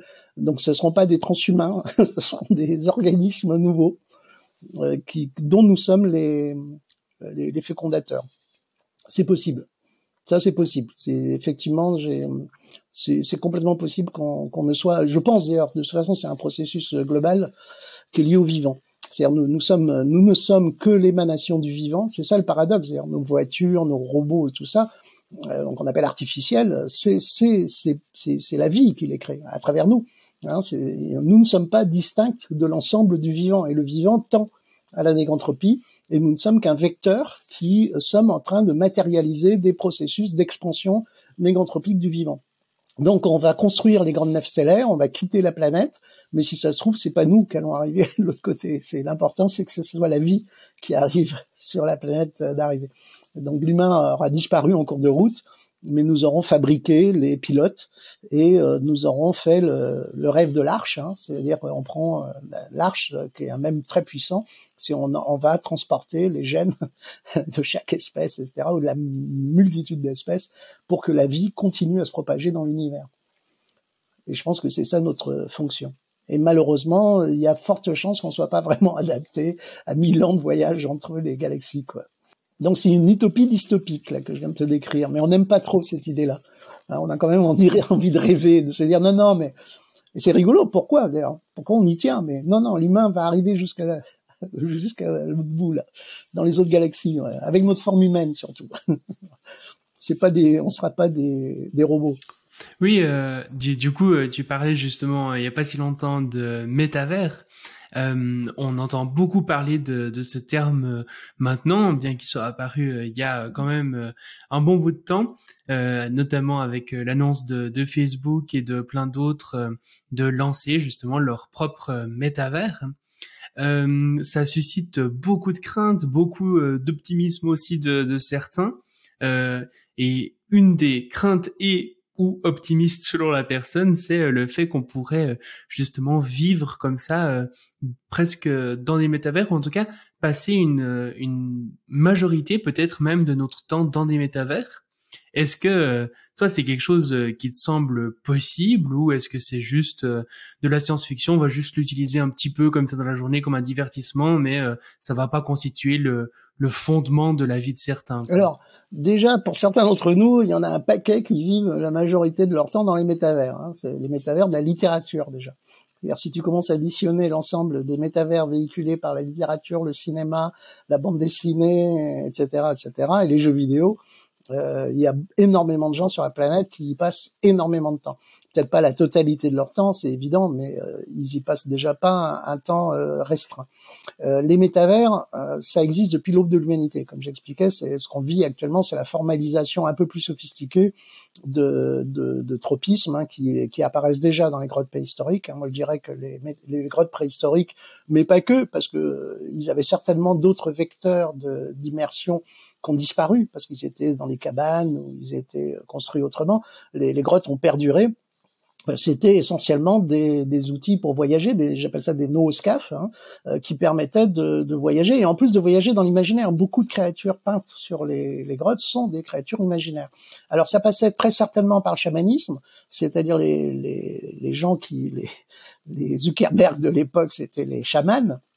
Bon, je suis gentil avec Zuckerberg hein, parce qu'il fait pas trop rêver, mais bon, euh, c'est euh, les, les, les c'est nous, les artistes, hein, qui, qui, manipulons ces espaces-là et euh, on fait voyager les gens. On fait voyager les gens, soit à travers des démarches euh, de type euh, chamanique, mystique, animiste ou autre, soit maintenant dans une modernité à travers l'acte artistique et les œuvres artistiques du cinéma qui sont d'une puissance phénoménale. Hein, quand tu, tu, regardes la puissance immersive du cinéma qui est pourtant dérisoire. Hein. Il faut une salle sombre, c'est des personnages qui répètent toujours les, mêmes actions à longueur de bobine. Euh, ils sont en 2D, en projection, mais les humains s'investissent dans, dans ces dramaturgies-là de façon incroyable. Et là, avec Netflix et tout, toutes ces, tous ces services-là, il y a, y a, une production monstrueuse de métavers, hein, de métavers cinématographiques, donc ils sont très limités puisqu'ils ont une durée, etc. Émergent les jeux vidéo, les MMORPG, le premier métavers digne de ce nom et qui d'ailleurs le revendique, euh, c'est euh, Second Life, dans lequel je me suis immergé à 300%, hein, à tel point que mon entourage commençait à s'inquiéter, me connaissant déjà, je devais être vraiment très immergé pour qu'il commence à s'inquiéter en se demandant si j'étais pas en train de me, désociabiliser. Alors c'est rigolo d'un mec qui est totalement hors de la société, de se désociabiliser, mais j'y étais parfois 48 heures d'affilée avec les, les, avatars. Donc je, je connais bien, je, je, sais ce qui se passe quand, quand tu es dans des réseaux sociaux avec avatar à la troisième personne. Et déjà, hein, il, y a, y a 15-20 ans, Zuckerberg l'avait déjà dit. Euh, on savait qu'il voulait transformer Facebook en, en, gigantesque métavers avec avatar à la troisième personne. C'est-à-dire la caractéristique, le truc le plus important, c'est euh, les avatars à la troisième personne. C'est pas tellement le VR. Le VR est important parce qu'il est efficace, mais on fait pas rester trois heures euh, des gens dans un casque VR pour l'instant. Ce qui est important, c'est la représentation en trois, dimensions d'avatar à la troisième personne des jeux vidéo qui déclenchent ce qu'on pense, ce qu'on pense par déduction, ce qu'on appelle les neurones miroirs. C'est-à-dire contrairement euh, c'est pas la vision subjective qui est la plus impliquante au niveau euh, neural, c'est l'avatar à la troisième personne parce que les neurones miroirs qui sont liés aux, neurones moteurs, euh, de façon subconsciente, reproduisent un petit théâtre intérieur de tous les personnages qu'on voit en pied. Donc du coup, le subconscient rentre dans la boucle de commande. Ça veut dire quoi? Ça veut dire que quand tu vois deux avatars en train de s'embrasser dans un monde virtuel, pour toi, c'est fiction, c'est une simulation, mais pour ton subconscient, c'est perçu comme vrai. C'est une vraie relation. Et à partir de là, l'implication émotionnelle est démultipliée puisque ton subconscient, le corps, est en train de participer à la relation dématérialisée. C'est ce qui fait, ce qu'on a découvert, qui fait la puissance des métavers. Donc quand on dit métavers, il peut y avoir une multitude de formes de métavers, mais le métavers auquel tout le monde pense là actuellement, c'est l'univers dématérialisé avec des avatars à la troisième personne, inspiré des MMORPG. Pourquoi? Bah Parce qu'on s'est rendu compte que c'était d'une efficacité prodigieuse et que les gens s'investissaient vraiment dans ces relations-là. Ah, si tu rajoutes la VR, donc ça c'est aussi le rêve de Zuckerberg, c'est que le, la VR, ce qu'elle fait, c'est qu'elle synchronise le, la vision avec le système vestibulaire. Le système vestibulaire qui est le sens de l'équilibre. Donc pareil, tu fais rentrer le subconscient dans la boucle de commande. Donc quand tu te balades au-dessus du vide avec un casque de VR, toi tu sais que tu es dans un monde virtuel, mais ton subconscient le, prend pour vrai. Résultat, tu perds l'équilibre. Les gens tombent parce que ils, ont le vertige. Donc c'est bien la démonstration parfaite de l'implication du subconscient dans la relation dématérialisée. Ça c'est d'une puissance phénoménale. On en rêve, nous artistes, depuis des millénaires, de réussir à impliquer le subconscient du spectateur dans nos spectacles. Tu vois Alors on a plein de trucs. On a le sensor rand, on a le on a des, tas de dispositifs pour essayer de faire rentrer le subconscient du spectateur. Là, là, c'est automatique. Tu mets le casque, ton subconscient, il est dedans. Tu vois. Alors, t'imagines bien que pour les grands capitalistes, c'est le, c'est le rêve total. Tu vois. On va pouvoir vendre tout ce qu'on veut au subconscient des utilisateurs. Sauf que ça marche pas terrible ça marche pas terrible. Et surtout, le problème des métavers euh, actuellement, c'est que ces, ces, ces, cons de consommateurs là, quand tu leur mets un casque VR et que tu les mets dans un métavers, qu'est-ce qu'ils font? Ben, Ils font du sexe, ils baisent. La première chose qu'ils font les gens dans les métavers, c'est baiser, tu vois. Et ça, c'est pas du tout politiquement correct. Donc c'est pour ça que Zuckerberg au début a cru trouver la parade, mais il m'aurait appelé, on, lui aurait expliqué, hein, c'est qu'il a viré les bas du corps des, des avatars. Euh, oui, effectivement, tu te dis, si l'avatar a pas de jambes et pas de bas du corps, il va pas chercher à baiser, c'est pas possible.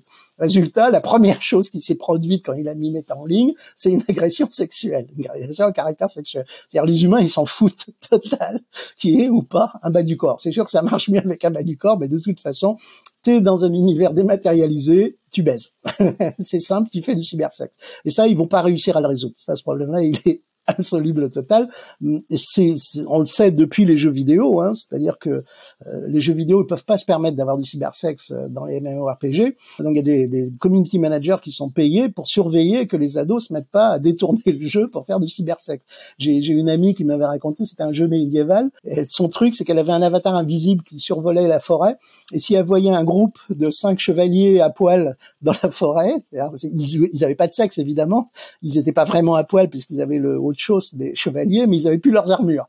Là, elle était sûre que c'était une séance de cybersex, que c'était inventer les mômes avec tout l'imaginaire qu'ils ont, parce que évidemment, les avatars ne, sont pas dédiés à ça.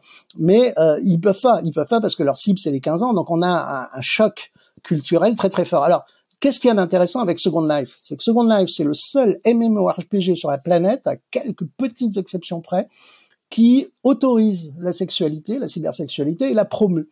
Et il résiste. Hein, ça fait quoi 20 ans depuis 2003 que Second Life existe et ça c'est très surprenant. C'est très surprenant. Ils ont résisté à tous les procès qu'on leur a fait à ce sujet-là. Et, euh, et du coup, c'est un, un, bon exemple. Alors, ce qui est intéressant dans Second Life aussi, c'est son histoire. Second Life, c'est comment il s'appelle euh, le créateur de Second Life. C'est bon, je, bah, je reprenais, mais il l'a dit lui-même qu'il s'était aussi inspiré, mais qu'il avait imaginé ça longtemps avant, mais qu'il avait aussi euh, lu le, le, livre de, de Stephenson qui s'appelle euh, Snow Crash où le mot métavers apparaît en premier. Mais surtout, il faut quand tu vois qui est Philippe Rosdell, c'est vraiment le hippie techno libertaire, hein, libertaires et voire libertarien. Mais c'est-à-dire qu'il est encore, on le voit dans cette utopie de la liberté absolue. C'est-à-dire ce qu'il nous propose, c'est un espace Justement, Thierry Gilliam, comme j'avais interviewé Thierry Gilliam à propos de Brésil, et il est toujours en ligne cette interview, mais Thierry Gilliam me dit, on, dirige vers un futur de plus en plus totalitaire, de plus en plus concentrationnaire, contrôlé, et le seul espoir, donc ce qui était la fin de Brésil, le seul espoir d'évasion que nous, nous aurons, c'est dans notre tête, hein, c'est dans notre imaginaire. C'est l'espace de liberté. L'espace de liberté dans ce monde de plus en plus contraint vers lequel on se dirige, euh, ça sera notre imaginaire. Et eh ben c'est ça. C'est ça les métavers, le métavers de, de comment il s'appelle, de Philippe Rosdell. C'est un espace où tout est permis. Tu as le droit de tout faire. C'est la liberté absolue, autant d'un point de vue social qu'économique, euh, construction, etc. La seule chose qu'on leur a interdit de faire, c'est intéressant d'ailleurs, hein, c'est pas le sexe. La, la, la chose sur laquelle ils se sont collés un mur, c'est les casinos. C'est-à-dire comme il y a une économie, les gens se sont mis à fabriquer des casinos et à jouer des jeux d'argent. Et là, le fisc américain a tout de suite débarqué, hein, mais c'est tout de suite. Ça dit non, vous ne faites pas de casino dans Second Life. C'est intéressant. Hein, tout le reste vous pouvez, mais pas l'argent pas l'argent. Hein. et donc ils sont fait, alors du coup ils sont fait disrupter par les crypto-monnaies quelques temps plus tard, hein, générées par les libertaires et les cypherpunks. Ce qui est intéressant, c'est cette démarche-là. Et, et c'est ça le futur. C'est-à-dire qu'en fait, euh, alors ça c'est ma conviction, on, a, on est passé euh, avant l'invention de l'écriture, c'est-à-dire, je dirais, moins 15 000 ans à peu près, euh, moins 10 000 ans même, on était 10 millions d'humains sur la planète. À partir du moment où l'écriture apparaît, donc les cités apparaissent, les villes apparaissent, hein, tout ça est concomitant, ça peut être les villes en premier, etc. Mais enfin, l'argent apparaît, l'argent et l'écriture apparaissent, l'humanité part en live total en termes de nombre d'humains sur la planète. On va passer en quelques millénaires euh, alors qu'on a 130 000 ans au moins, sinon 10 millions d'années où on est 1 million, 2 millions d'humains sur Terre, on va arriver en 2012 à 7 milliards d'humains. En 1900, on était 2 milliards. En 2012, on est 7 euh, à 8 milliards d'humains. Hein, c'est énorme, c'est une vitesse prodigieuse. On a une augmentation exponentielle du nombre d'humains sur la planète et les prévisions pour 2050, euh, c'est 10 milliards d'humains avec la catastrophe écologique euh, qu'on est en train de générer sur la planète. Donc on se dirige vers un futur encore plus concentrationnaire que ce que nous avons traversé là. Comment l'humanité a réussi euh, au XXe siècle à empiler des millions de gens, des millions, des milliards de gens dans des mégapoles concentrationnaires, en béton, moches, dans des univers médiocres sans qu'ils pètent les plombs? Hein, sans qu'ils deviennent fous et sans qu'ils déclenchent de révolution en plus. Ils auraient pu, hein, ça aurait été bien peut-être même. Mais bon, ça n'a pas eu lieu. Quel était l'outil que l'humanité a inventé pour faire ça? C'est Marshall McLuhan. Le message, c'est le médium, c'est la télévision. La télévision, c'est toute petite fenêtre Hein, une petite fenêtre comme ça, ouverte dans tous les salons de toutes les familles, avec la messe de 20 heures, où tous les gens se réunissent autour de la fenêtre et s'évadent c'est-à-dire ils ont une fenêtre ouverte, non seulement sur l'extérieur, mais surtout sur la planète, sur le cyberespace. C'est le premier après après les planètes, euh, après les cavernes, après la Renaissance, hein, l'invention de la perspective. C'est un premier grand cyberespace. On ouvre des portes, premier grand métaverse. On ouvre des fenêtres. Hein, on ouvre des fenêtres partout. Euh, dans, c'est, une histoire géniale, l'histoire de l'invention de la perspective et ce qu'elle va provoquer. Hein, c'est un métavers énorme, gigantesque, qui bouleverse, change la société euh, planétairement, euh, avec le capitalisme évidemment, et euh, on a la, télévision. La télévision qui sur toute la planète va. Euh, c'est ce qui est important, c'est pas ce qui se passe dedans, c'est l'existence même de ce petit truc-là. Et là, on se dirige pour 2050 dans des, un futur ultra concentrationnaire. C'est-à-dire qu'on est en train déjà de le mettre en place. Il faut que les humains arrêtent de circuler. Il faut qu'ils arrêtent de s'éparpiller un peu partout dans les campagnes, parce que 10 euh, millions d'humains euh, horizontalement, c'est une catastrophe écologique. Hein. Vous rasez la Beauce, vous mettez du béton partout, et on a 10 millions d'humains dans des petites maisons dans la prairie, même si elles écologique, c'est une catastrophe. Donc ça sera forcément un futur vertical de grandes cités concentrationnaires. Comment on va faire pour que les humains ne pètent pas les plombs? Eh ben, on est déjà en train de mettre en place la télévision de demain. C'est-à-dire les métavers, c'est tout simplement, il faut que, alors il faut qu'ils soient béton. Hein, C'est-à-dire qu'on va pas réussir à faire tenir des milliards d'humains concentrés dans les mégapoles si on n'a pas à leur proposer une télévision puissance 10 000. Il faut que les métavers fournissent des émotions, des sensations, des relations sociales euh, extraordinaires. Hein, de façon à ce qu'on puisse s'évader. Mais s'évader vraiment, faut pas que ça soit, ça ait l'air factice. Et c'est en train de, on est en train de le chercher. C'est notre boulot, c'est le boulot des artistes actuellement, c'est le boulot des programmeurs, c'est le boulot des développeurs. On est tous sur le coup, et c'est l'enjeu des majeures compagnies, des majeures compagnies. Mais c'est pas, c'est pas seulement Zuckerberg, c'est tout le monde en ce moment. Hein. C'est-à-dire que c'est euh, Nvidia qui est en train de développer des, des trucs au niveau hardware pour réussir à le faire c'est euh, VRChat, etc. Le métavers est déjà là. Hein, là, je suis en train de former mes étudiants à la création de métavers. Or, ils sont là, les métavers. Hein. On a les outils pour fabriquer les avatars. On a les outils pour, euh, par exemple, euh, comment il s'appelle, Ready Player Me, où tu commences à personnaliser ton avatar. Et le but de Ready Player Me, c'est de le rendre compatible avec les différents modèles de métavers en, développement actuellement, dont spatial, par exemple. Tu vois? Donc là, c'est, on sent que c'est un véritable enjeu, et c'est un enjeu, pareil, qui dépasse totalement les intérêts je dirais capitaliste, individuel, etc. C'est un enjeu à l'échelle de l'humanité, à l'échelle de la planète, avec en plus tu rajoutes des stimulations physiques, parce que si en plus tu, as des vêtements haptiques qui te renvoient des stimulations physiques synchrones avec les interactions des avatars, mais là je peux, je peux te dire le cerveau il pète les plombs totales quoi. Et alors si tu rajoutes Neuralink sur le truc, c'est euh, c'est mort, t'es barré là, t'es totalement barré. Mais alors je termine sur, juste sur ce truc-là aussi, c'est important à savoir. Euh, ça ressemble à une énorme dystopie cauchemardesque d'humains euh, qui passent leur vie euh, assis sur leur chiottes euh, customisées pour pouvoir ne plus avoir à bouger de leur de leur siège haptique. Alors la voiture, l'automobile, est un très très bon exemple. Hein. L'automobile n'a pas remplacé la marche. Hein, c'est-à-dire que non seulement elle n'a pas remplacé la marche, mais on utilise l'automobile pour mieux marcher. C'est-à-dire qu'on va prendre l'automobile pour aller marcher à la montagne, pour aller marcher à la campagne, pour aller près de la mer. Donc ces technologies ne vont pas remplacer, ça faut pas rêver non plus, ne vont pas remplacer nos relations sexuelles réelles, nos relations euh, humaines réelles. Elles vont venir s'y ajouter. C'est-à-dire on va passer plus de temps, beaucoup de temps, dans des relations dématérialisées, ça c'est certain, mais on le fait déjà nous le faisons déjà. Hein, en réalité, avec les anciens médias, les journaux, la télévision, etc., on était constamment, c'est ce que McLuhan appelle l'âge électrique, on était déjà depuis le XXe siècle en, constamment en immersion euh, par des stimulations venant du cyberespace. Là, le cyberespace va avoir une puissance totalement décuplée à travers les métavers, mais c'est évident que c'est pas suffisant, même si on a des super trucs actifs de la mort qui tue, ça va au contraire faciliter les relations social, physique. La première chose que font les gens dans Second Life, quand ils ont commencé à avoir des relations fortes avec des avatars, c'est de se rencontrer dans le monde réel.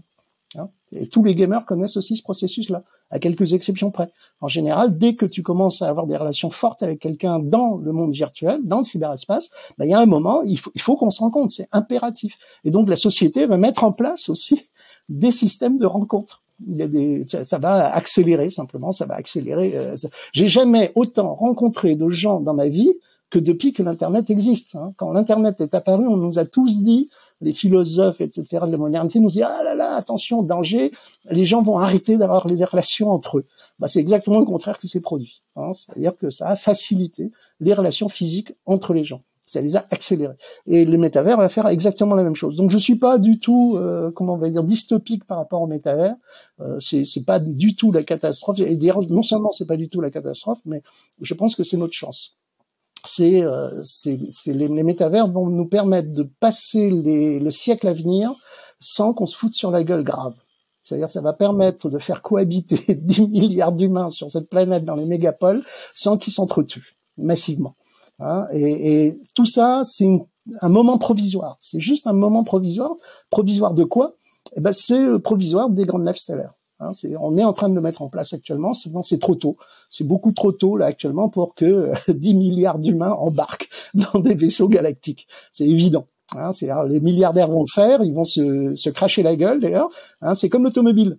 Au début, qui se tuait avec les automobiles? Ben les millionnaires, les milliardaires. C'était un outil de privilégiés qui ont fait toutes les expérimentations possibles et imaginables avec l'automobile, hein, qui en sont morts avant que ça devienne un truc populaire. Bon, ben, les voyages dans l'espace, les grandes naves stellaires, ça va être exactement la même histoire. Et donc d'ici un siècle, je pense que ça va aller vite. Hein, c'est d'ici un siècle, on, embarque. On commence à embarquer dans les, grandes naves stellaires. Alors notre enjeu à tous les trois là, c'est d'être encore vivant dans un siècle, grâce aux technologies de longévité tu vois. Essayer de choper le, le, enfin, la vitesse d'échappement de la longévité pour qu'on gagne une année de vie par an. Ça, ça devrait être euh, possible voilà. dans, dans 20 ans. Quoi. Bah, normalement, normalement, si on meurt pas, si on ne fait pas trop de conneries, euh, on devrait le voir arriver. la, la, bataille locale, euh, ça sera de faire en sorte que ce soit pas que les milliardaires de la côte ouest américaine qui en bénéficient, quoi. En même temps, c'est eux qui sont en train de tester toutes les merdes que les, les labos sont en train d'essayer de mettre au point et euh, qui s'en remettent pas toujours très bien des expérimentations de longévité là. Hein, donc c'est la même histoire hein, que l'automobile. Pour l'instant, c'est un truc réservé aux milliardaires, mais tant mieux parce que c'est eux qui vont faire les frais de ces expérimentations là. Et, et comme tu le disais, euh, en fait, euh, aujourd'hui, les, les métavers, quand on les imagine, on les imagine quand même beaucoup pour du divertissement pour euh, du justement du cybersex des relations euh, sociales euh, virtuelles ou ce genre de choses. mais c'est possible qu'ils aillent d'autres applications, peut-être scientifiques par exemple, et notamment un truc sur lequel j'aimerais beaucoup te questionner, c'est ben, par exemple le lien qui pourrait y avoir justement entre les métavers et le transhumanisme. Est-ce que les métavers pourraient d'une certaine manière être utiles au transhumanisme? Euh, par exemple euh, en s'imaginant euh, faire des modifications sur sa biologie dans un métavers pour voir les effets que ça a et puis peut-être après pouvoir les faire dans la réalité ou bien peut-être pour d'autres applications en lien comme ça entre le métavers et, le transhumanisme. Alors là, tu, tu me poses pareil une question, c'est un tunnel gigantesque, elle est vertigineuse. Parce que déjà elle induit un, déjà la formulation de ta question me, me fait réagir, c'est-à-dire je crois que le, transhumanisme n'a pas besoin d'être aidé. tu, vois déjà, de toute façon. C'est-à-dire, c'est le transhumanisme d'abord, au, au, au, au, pire, c'est un phénomène, euh, comment on va dire, euh, philosophique. C'est un moment philosophique comme le cyberpunk. Hein, C'est-à-dire que c'est un moment de réflexion sur le monde et le futur qui est très très intéressant, mais qui n'a pas de, qui ne va pas avoir, je pense, comme le cyberpunk, si tu veux, de pérennité euh, réelle. Pourquoi? Parce que les, les, les plus grands euh, les, les, plus grands développeurs actuellement, euh, si tu veux, si tu regardes qui sont les transhumanistes, il y en a très peu qui sont des grands chefs d'entreprise, euh, à part et encore c'est une petite entreprise, hein, de Max More avec euh, sa société de, de cryogénisation. tu, tu c'est des ingénieurs, mais qui sont au sein d'une grande entreprise. Et les grandes industries capitalistes, qui sont les plus principaux vecteurs d'évolution actuellement en termes de longévité, entre autres, hein, il y a des recherches sur la longévité, sur la médecine, sur la génétique, etc., n'ont aucune, au contraire, ils vont éviter de faire toute référence au transhumanisme. Tu, tu, tu vois ce que je veux dire? C'est-à-dire qu'en fait, les, les, les vecteurs industriels et scientifiques actuellement de ce que le transhumanisme décrit, ce sont les grandes industries capitalistes contemporaines, hein, et qui ne se revendiquent pas d'une démarche prospective de type transhumaniste. Tout ce qu'ils font, c'est essayer de répondre de façon économique, de se faire des, couilles en or avec la demande du public. C'est-à-dire qu'en fait, ils essaient de répondre à une demande planétaire massive de fournir des produits de longévité, de, de modification corporelle, de, de communication, d'amplification euh, de body mode, etc. Et, et, ça, c'est c'est pour ça que je te dis, le transhumanisme n'a pas besoin d'aide. Il, est en route, si tu veux, massivement par toute l'industrie, ne serait-ce que l'industrie capitaliste, mais pas que, euh, sur toute la planète. Hein. Donc le transhumanisme, pour moi, je te dis, c'est plutôt, franchement, une réflexion philosophique. Hein. C'est une analyse du monde, une réflexion philosophique, mais euh, qui ne fait que décrire, comme la science-fiction, un processus qui est à l'œuvre en ce moment. Après, est-ce que les métavers vont aider. Alors, ils vont aider à comprendre. C'est-à-dire, de toute façon, là, c'est clair. Les IA, l'explosion des IA actuellement, euh, vont, je pense, vont faire comprendre à un sacré paquet de gens euh, les, intuitions transhumanistes. Tu, tu, tu vois, c'est-à-dire que déjà, là, c'est dans le concret, c'est dans le monde réel. On a, on est confronté à la, à une évolution radicale des IA qui laisse, alors qui c'est aussi un, pour moi un miroir aux alouettes, hein, qui fait croire à l'avènement des fameuses AGI. Hein, des, des, intelligences artificielles générales. Mais euh, mais ça va, c'est du concret, hein, c'est du très concret, comme euh, CRISP, hein, les, les, recherches en génétique et tous ces trucs-là, ce sont des choses très concrètes qui font que des, des prospectives que nous avons depuis euh, 10 ans, 20 ans, 30 ans, qui nous ont, euh, qui, qui, qui, vous ont fait vous, vous être diabolisés comme des méchants, des méchants eugénistes dangereux, élitaires, euh, bah, s'avère en, en fait globalement pertinent est vraie. Sauf que on se retrouve avec l'étiquette transhumaniste qui est, va dire, rétro-satanas. En même temps, c'est jubilatoire et c'est rigolo. Donc voilà, pour réagir déjà avec l'idée, est-ce que ça va aider le transhumanisme? Euh, Oui, de toute façon. Hein, de toute façon, ça va euh, propager, permettre de comprendre et d'appréhender un certain nombre de spéculations et de prospectives euh, que le transhumanisme a déjà faites depuis longtemps. Euh, autrement, euh, ça va de toute façon. Euh, moi, je pense que le problème, c'est que c'est comme la télévision. Les gens détestent la télévision. c'est en général, tu reviens dans les années 50, 60, 70, c'était l'horreur chez tous les intellectuels et tout le monde. La télévision, et ça l'est toujours, c'est le diable. Hein, c'est l'outil principal de contrôle des populations sur la planète, massivement répandu, que tout le monde regarde. Hein, du, du, du plus grand intellectuel, ils sont très rares les gens qui se passent de télévision. Il y en a, il y en a très très peu en réalité. C'est vraiment un outil social, c'est le plus gros outil de lien social. Quand je dis ça, il y a un côté provocateur, mais ça fait du lien social, ça lie les gens la télévision. C'est impressionnant comme c'est un vecteur qui relie les gens entre eux. Les métavers, ça va avoir exactement le même rôle. Hein. Ça sera des, des, outils, mais c'est le même truc que, mon téléphone. Où il est mon téléphone Voilà, tu vois, mon smartphone là.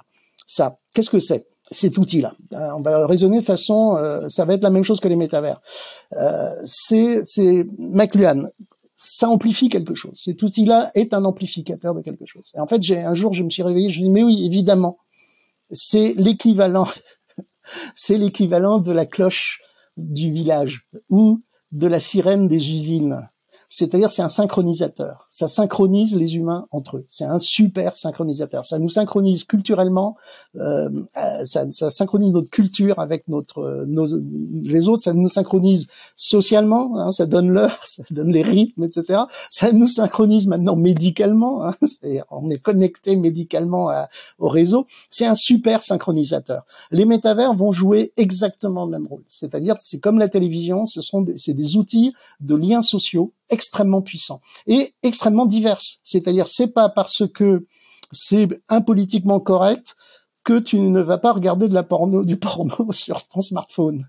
Hein, c'est la plus grosse industrie du réseau. Le sexe est une des plus grosses industries. C'est caché, hein, c'est discret, on n'en parle pas trop, on le sait.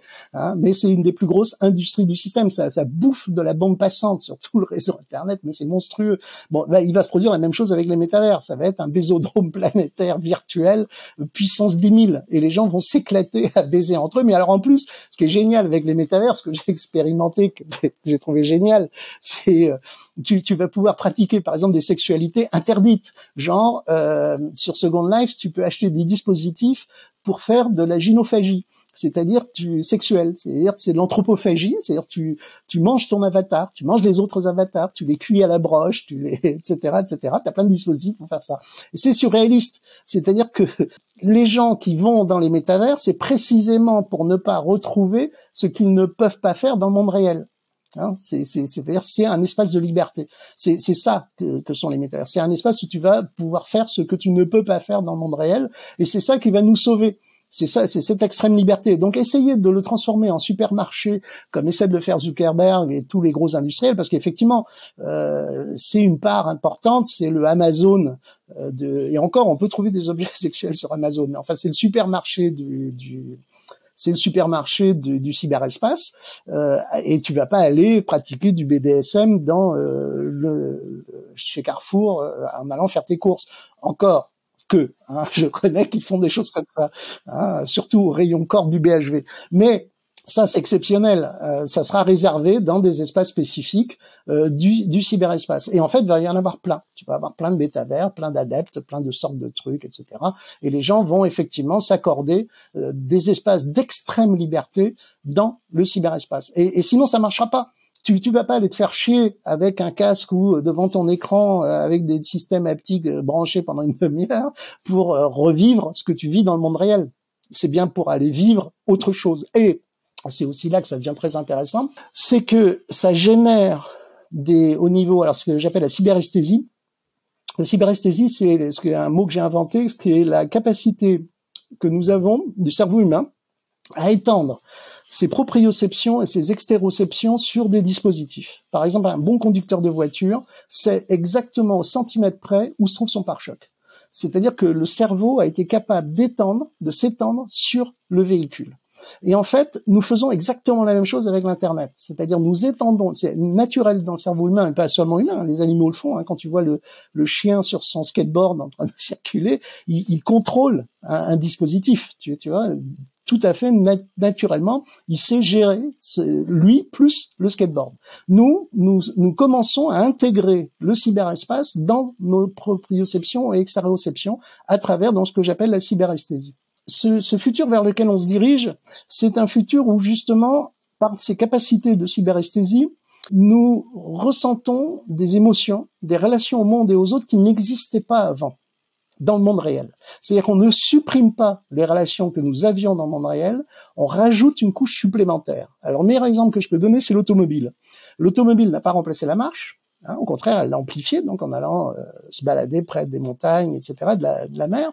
Mais surtout, elle a inventé un nouveau répertoire émotionnel et sensuel qui est, outre la vitesse, le plaisir, par exemple, de rouler la nuit sur les autoroutes à grande vitesse en écoutant de la musique. C'est ça. Hein, et on peut, on y a.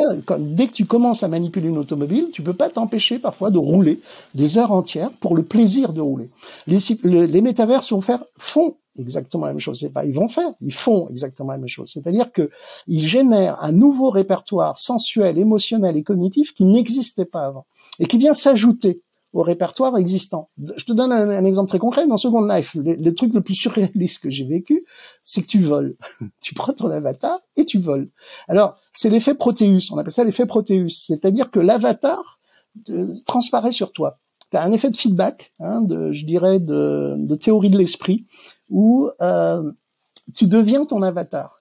Et du coup, tu te retrouves chargé d'émotions, de sensualité, de, relations au monde que tu n'as jamais vécu. Que, j'ai jamais vécu le fait de voler au-dessus du sol euh, comme ça. Pourtant, le cerveau l'intègre. Non seulement le cerveau l'intègre, mais c'est naturel. Je te redonne un autre exemple. Un jour, il y a, y a, un phénomène qu'on appelle le rolling restart dans Second Life, qui est extraordinaire. C'est-à-dire qu'ils recettent tous les serveurs à San Francisco. Donc ils éteignent tous les serveurs les uns après les autres. À l'époque, un serveur, c'est une SIM. Donc ça se traduit, toi, tu es dans, ta SIM, dans ton espace virtuel, et tu vois le paysage disparaître au lointain. C'est-à-dire tu vois les, les, îles, les bâtiments, tout ça, tchouk, tchouk, tchouk, qui disparaissent les uns après les autres, et ça vient vers toi. Et quand j'ai vécu ça, je me suis dit, mais je connais cette sensation. C'est-à-dire, tout d'un coup, j'ai eu l'impression de vivre un truc que je connaissais. C'est-à-dire le voir le monde se disrupter et venir vers moi. Puis après, je me suis dit, mais comment je peux connaître cette sensation-là? Comment je peux savoir ce que c'est de voir le monde se disrupter étape par étape dans l'envers moi?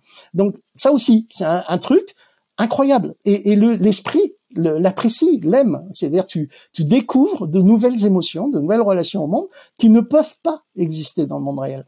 Donc les métaverses, et c'est ça qui fascine les gens, qui et c'est leur puissance et leur limite, c'est que ils vont et c'est ça qui va faire l'addiction, hein, la pseudo-addiction, qui est la narcose narcissique, dont on se sort de, on s'en sort bien en général. C'est, on va explorer de nouveaux cyberespaces et rajouter à nos relations humaines et individuelles et sociales et nos relations au monde de nouveaux répertoires, de, nouvelles euh, relations. Voilà. Et, et, ça va nous enrichir. En fait, ça nous enrichit énormément. Contrairement à ce que tout le monde a peur, euh, que ça nous fasse perdre pied avec le réel, ce qui est, ce qui peut arriver, qu'arrive des, ça, ça arrive mais euh, ça ne concerne qu'une minorité de gens, une très petite minorité de gens. Et donc du coup, euh, ça nous amène à, à, une dernière question qui est un peu vertigineuse, mais que, qui est une, des, une question qui, qui, me plaît le plus euh, dans, dans, les réflexions philosophiques, c'est cette idée que évidemment, évidemment on a, on a une, une impossibilité épistémologique de connaître la vraie nature de la réalité. C'est la caverne de Platon, c'est le papillon de Zhang Zhou, c'est vieux comme le monde, quoi. C'est un peu aussi vieux que le mythe de l'immortalité et tout ça. Et cette idée que bon, est-ce qu'on vit dans un rêve? Et aujourd'hui, forcément, quand on extrapole le futur avec, voilà, dans les années 70, on a Pong. Aujourd'hui, on a euh, GTA 5. On voit qu'il y a une évolution incroyable dans le, réalisme des effets, dans l'immersion. On, voit les métavers qui débarquent, euh, réalité virtuelle, et on se dit jusqu'où ça va aller? Et il y, en a certains qui se disent, ben si ça se trouve, on a déjà passé le point le, point simulation. on est déjà dans une simulation. On est déjà dans une simulation. Ça pourrait être une simulation créée par nos ancêtres, non, nos descendants, par pardon, qui voudraient étudier le 21e siècle, par exemple, euh, ou alors c'est un truc complètement extraterrestre. Mais en tout cas, c'est une réflexion intéressante. Et je sais pas ce que tu en penses. Si tu penses qu'il y a des bonnes raisons philosophiques de penser que ça pourrait être le cas, et euh, si tu t'accordes une probabilité assez élevée ou, pas à cette hypothèse.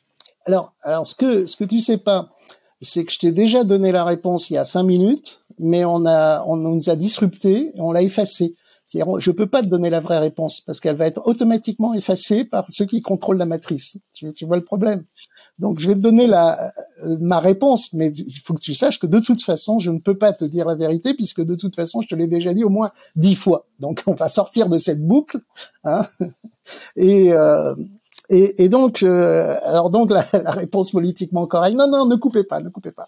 La réponse politiquement correcte. Donc déjà, tu as un, un, très bon roman hein, qui s'appelle euh, Simulacron 3, hein, qui date de 64, qui met ça en scène, hein, qui met euh, cette question de, que nous soyons dans une matrice informatique et que euh, on va essayer, les, les, héros vont essayer de se sortir, de changer de niveau dans la matrice informatique, qui est, qui est reprise dans Matrix, hein, évidemment Matrix qui aborde la chose, et comme tu l'as cité, euh, c'est une référence à la caverne de Platon, c'est-à-dire déjà depuis au moins Platon, l'humain se pose la question des ombres sur la caverne, c'est-à-dire est-ce que ce que je vois est la réalité ou une simulation, ou ne l'est pas. C'est-à-dire que euh, la, question fondamentale, c'est que nous sommes trompés par nos sens, et est-ce que ce que je vois est bien la réalité? Est-ce qu'il n'y a pas une autre réalité derrière?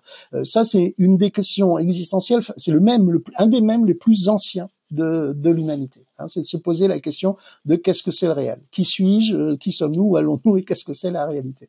Et on, on, a déjà cette angoisse ou jubilation de se dire euh, bah, le réel n'est pas ce, ce, que je crois qu'il est. Et c'est vrai. En plus, on sait que c'est vrai, c'est-à-dire que nos sens nous trompent. On le sait déjà. C'est-à-dire que le réel est une construction mentale hein, assez pertinente hein, quand même, parce que tu crois voir un bus, mais quand tu le percutes, tu as vraiment percuté un bus, même si tu remets en question l'existence du bus. À quelques exceptions près, hein, de gens qui sont passés à travers, mais en général, euh, il y a une relative acuité de nos sens sur un certain niveau de réalité. Après, euh, à des niveaux macrocosmiques et microcosmiques, euh, on sait, hein, surtout depuis la mécanique quantique, que c'est un peu le bordel à ce niveau-là, et que ce qu'on croit être le réel euh, échappe un peu à certaines formes de rationalité. Mais on s'en fout un peu puisque nous appartenons notre système et au niveau macrocosmique et nous interagissons avec une certaine logique macrocosmique qui est relativement pertinente. Euh, mais est-ce est quand même le réel ou pas? Alors euh, sur cette cette question-là, moi je vais pareil revenir dans le passé. Cette question-là est un vieux même, c'est-à-dire que nous sommes obsédés par ça et nous sommes surtout obsédés. Et c'est ça qui est intéressant et c'est ce que je te disais.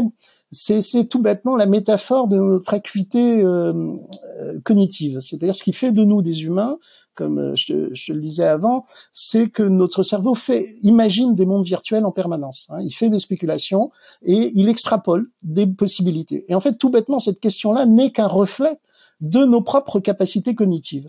Et l'humain, depuis l'aube de l'humanité, essaie de refabriquer des réalités suffisamment trompeuses pour que on ne puisse plus faire la différence entre le réel et l'imaginaire. Et d'ailleurs, c'est en plus paradoxalement une de nos plus grandes angoisses c'est de confondre l'imaginaire et le réel, euh, définitivement. C'est, si, parce que ça met en péril tes capacités de survie. Alors, t'aimes bien confondre l'imaginaire et le réel, par exemple, ne serait-ce qu'avec les trompe-l'œil des peintres, hein, ou les, effets euh, que vont mettre en place les artistes, euh, ou en prenant des drogues psychédéliques pendant un certain temps, tu vas effectivement vivre des moments où le réel n'est plus vraiment aussi stable, hein, aussi cohérent que on pourrait l'imaginer. Mais c'est des états provisoires, en général plutôt jubilatoires et, et ludiques. Et euh, on, on, va aimer, alors c'est le, le, hologramme de, comment il s'appelle, le holodeck de Star Trek, hein, on essaie toujours d'imaginer ce, cet espace parfait où tu ne peux plus faire la différence entre le réel et l'imaginaire. Alors ça, c'est un même. Je pense que c'est aussi une prophétie autoréalisatrice, c'est-à-dire qu'on essaie de le réaliser. Que va faire le cerveau à ce moment-là? Ben, Le cerveau passe son temps à déceler la faille. C'est-à-dire que comme il est essentiel qu'on ne confonde pas imaginaire et réel, on va tout de suite, dès que ça commence à devenir un peu délirant, à chercher la faille, à, déceler les bugs dans la matrice qui vont nous permettre de vérifier que ce qu'on est en train de voir et correspond bien à la réalité et n'est pas une fiction. Tu, tu, tu, vois ce que je veux dire? Il y a quand même un, truc que je, trouve intéressant, c'est que c'est cette, cette espèce d'auto-check de la réalité s'active pas pendant qu'on rêve. J'ai l'impression que pendant qu'on rêve, ah oui. il peut y avoir un éléphant qui passe devant moi et à aucun moment je vais me dire bon c'est bizarre ça. Euh, mon rêve continue, c'est partie du réel dans mon rêve en tout cas. Tout à fait, avec ceux aussi qui font du rêve lucide. Alors, je pourrais pas te, je, je pourrais pas t'argumenter sur le sujet parce que euh, je n'ai pas la réponse euh, sur les rêves. Les, rêves restent encore un, continent mystérieux à explorer.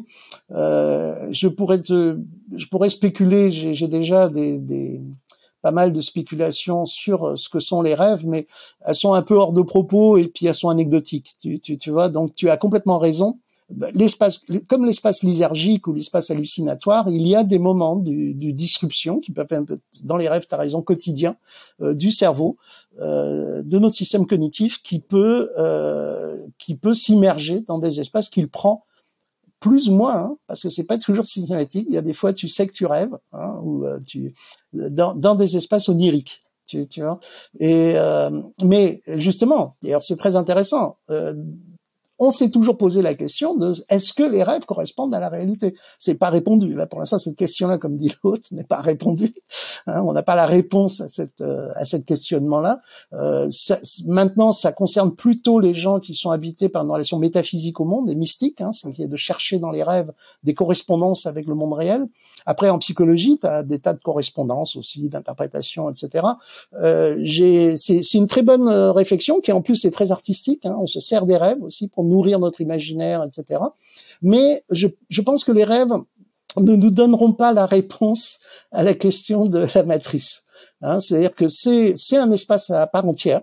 C'est un espace, euh, c'est un métavers. Ce sont des métavers. C'est une multitude de métavers que nous explorons, que nos systèmes cognitifs aiment explorer ou explorent malgré lui. Hein, C'est-à-dire qu'on fait pas toujours les rêves qu'on voudrait faire non plus. C'est assez intéressant mais alors là, on, si, si, tu veux, on rentre dans un champ de spéculation, je dirais, beaucoup plus soit métaphysique, mystique, soit poétique, euh, par rapport à la question du transhumanisme, tu, tu vois, et à la simulation du réel, hein, puisque le but de la, le but des métavers, euh, même si tu as envie de générer, c'est une bonne piste de générer un métavers onirique, euh, c'est quand même que tu es en pleine conscience quand tu es en train de te balader dans euh, dans les métavers. Tu, tu, vois. Donc tu peux, ça peut être un sujet de travail d'ailleurs, générer des métavers ayant une une texture onirique. Et pourquoi pas d'ailleurs un futur où on va analyser tes rêves tout, tout simplement et te restituer. restituer. Je crois qu'il y a des gens qui ont fait cette expérience-là déjà de restituer, générer des métavers à l'image de, de, tes rêves, avec tous les feedbacks psychologiques et euh, cognitifs que ça, que ça peut générer. C'est vraiment une source d'exploration absolument euh, passionnante. Mais euh, moi, ma posture, par contre, par rapport à la question de la matrice, tu vois, est-ce que le réel est une fiction? C'est aussi un très très vieux mythe né des mathématiques. Euh, qui est très intéressant et à laquelle euh, Cantor a plus ou moins répondu. Le mathématicien euh, Cantor a, a donné la réponse à, ce, à cette énigme-là. Donc c'est le mythe, c'est un très vieux mythe dont Pi fait partie. C'est euh, l'algorithme universel, c'est-à-dire que nous sommes. Alors la question fondamentale, c'est un pote mathématicien qui m'avait soulevé ce problème-là dans les années 80. Elle était géniale. Il m'a dit mais un chercheur en mathématiques de haut niveau, il m'a dit une question à laquelle euh, on n'a pas la réponse en mathématiques actuellement, et euh, c'est est-ce que l'humain a découvert les mathématiques ou est-ce que l'humain a inventé les mathématiques? Si l'humain a découvert les mathématiques, ça veut dire que les mathématiques sont structurelles de l'univers. L'univers serait de nature mathématique. Si l'humain a inventé les mathématiques, c'est que les mathématiques ne sont qu'un outil qui permet à l'humain de manipuler des grandeurs qui échappent à ses capacités cognitives. Ce, cette question-là, c'est la question au cœur de toutes les réflexions actuellement de, des chercheurs, etc. Il y a plein de physiciens, de mathématiciens qui régulièrement te disent que l'univers est une simulation. Et ce sont généralement à partir de raisonnements mathématiques. Pourquoi?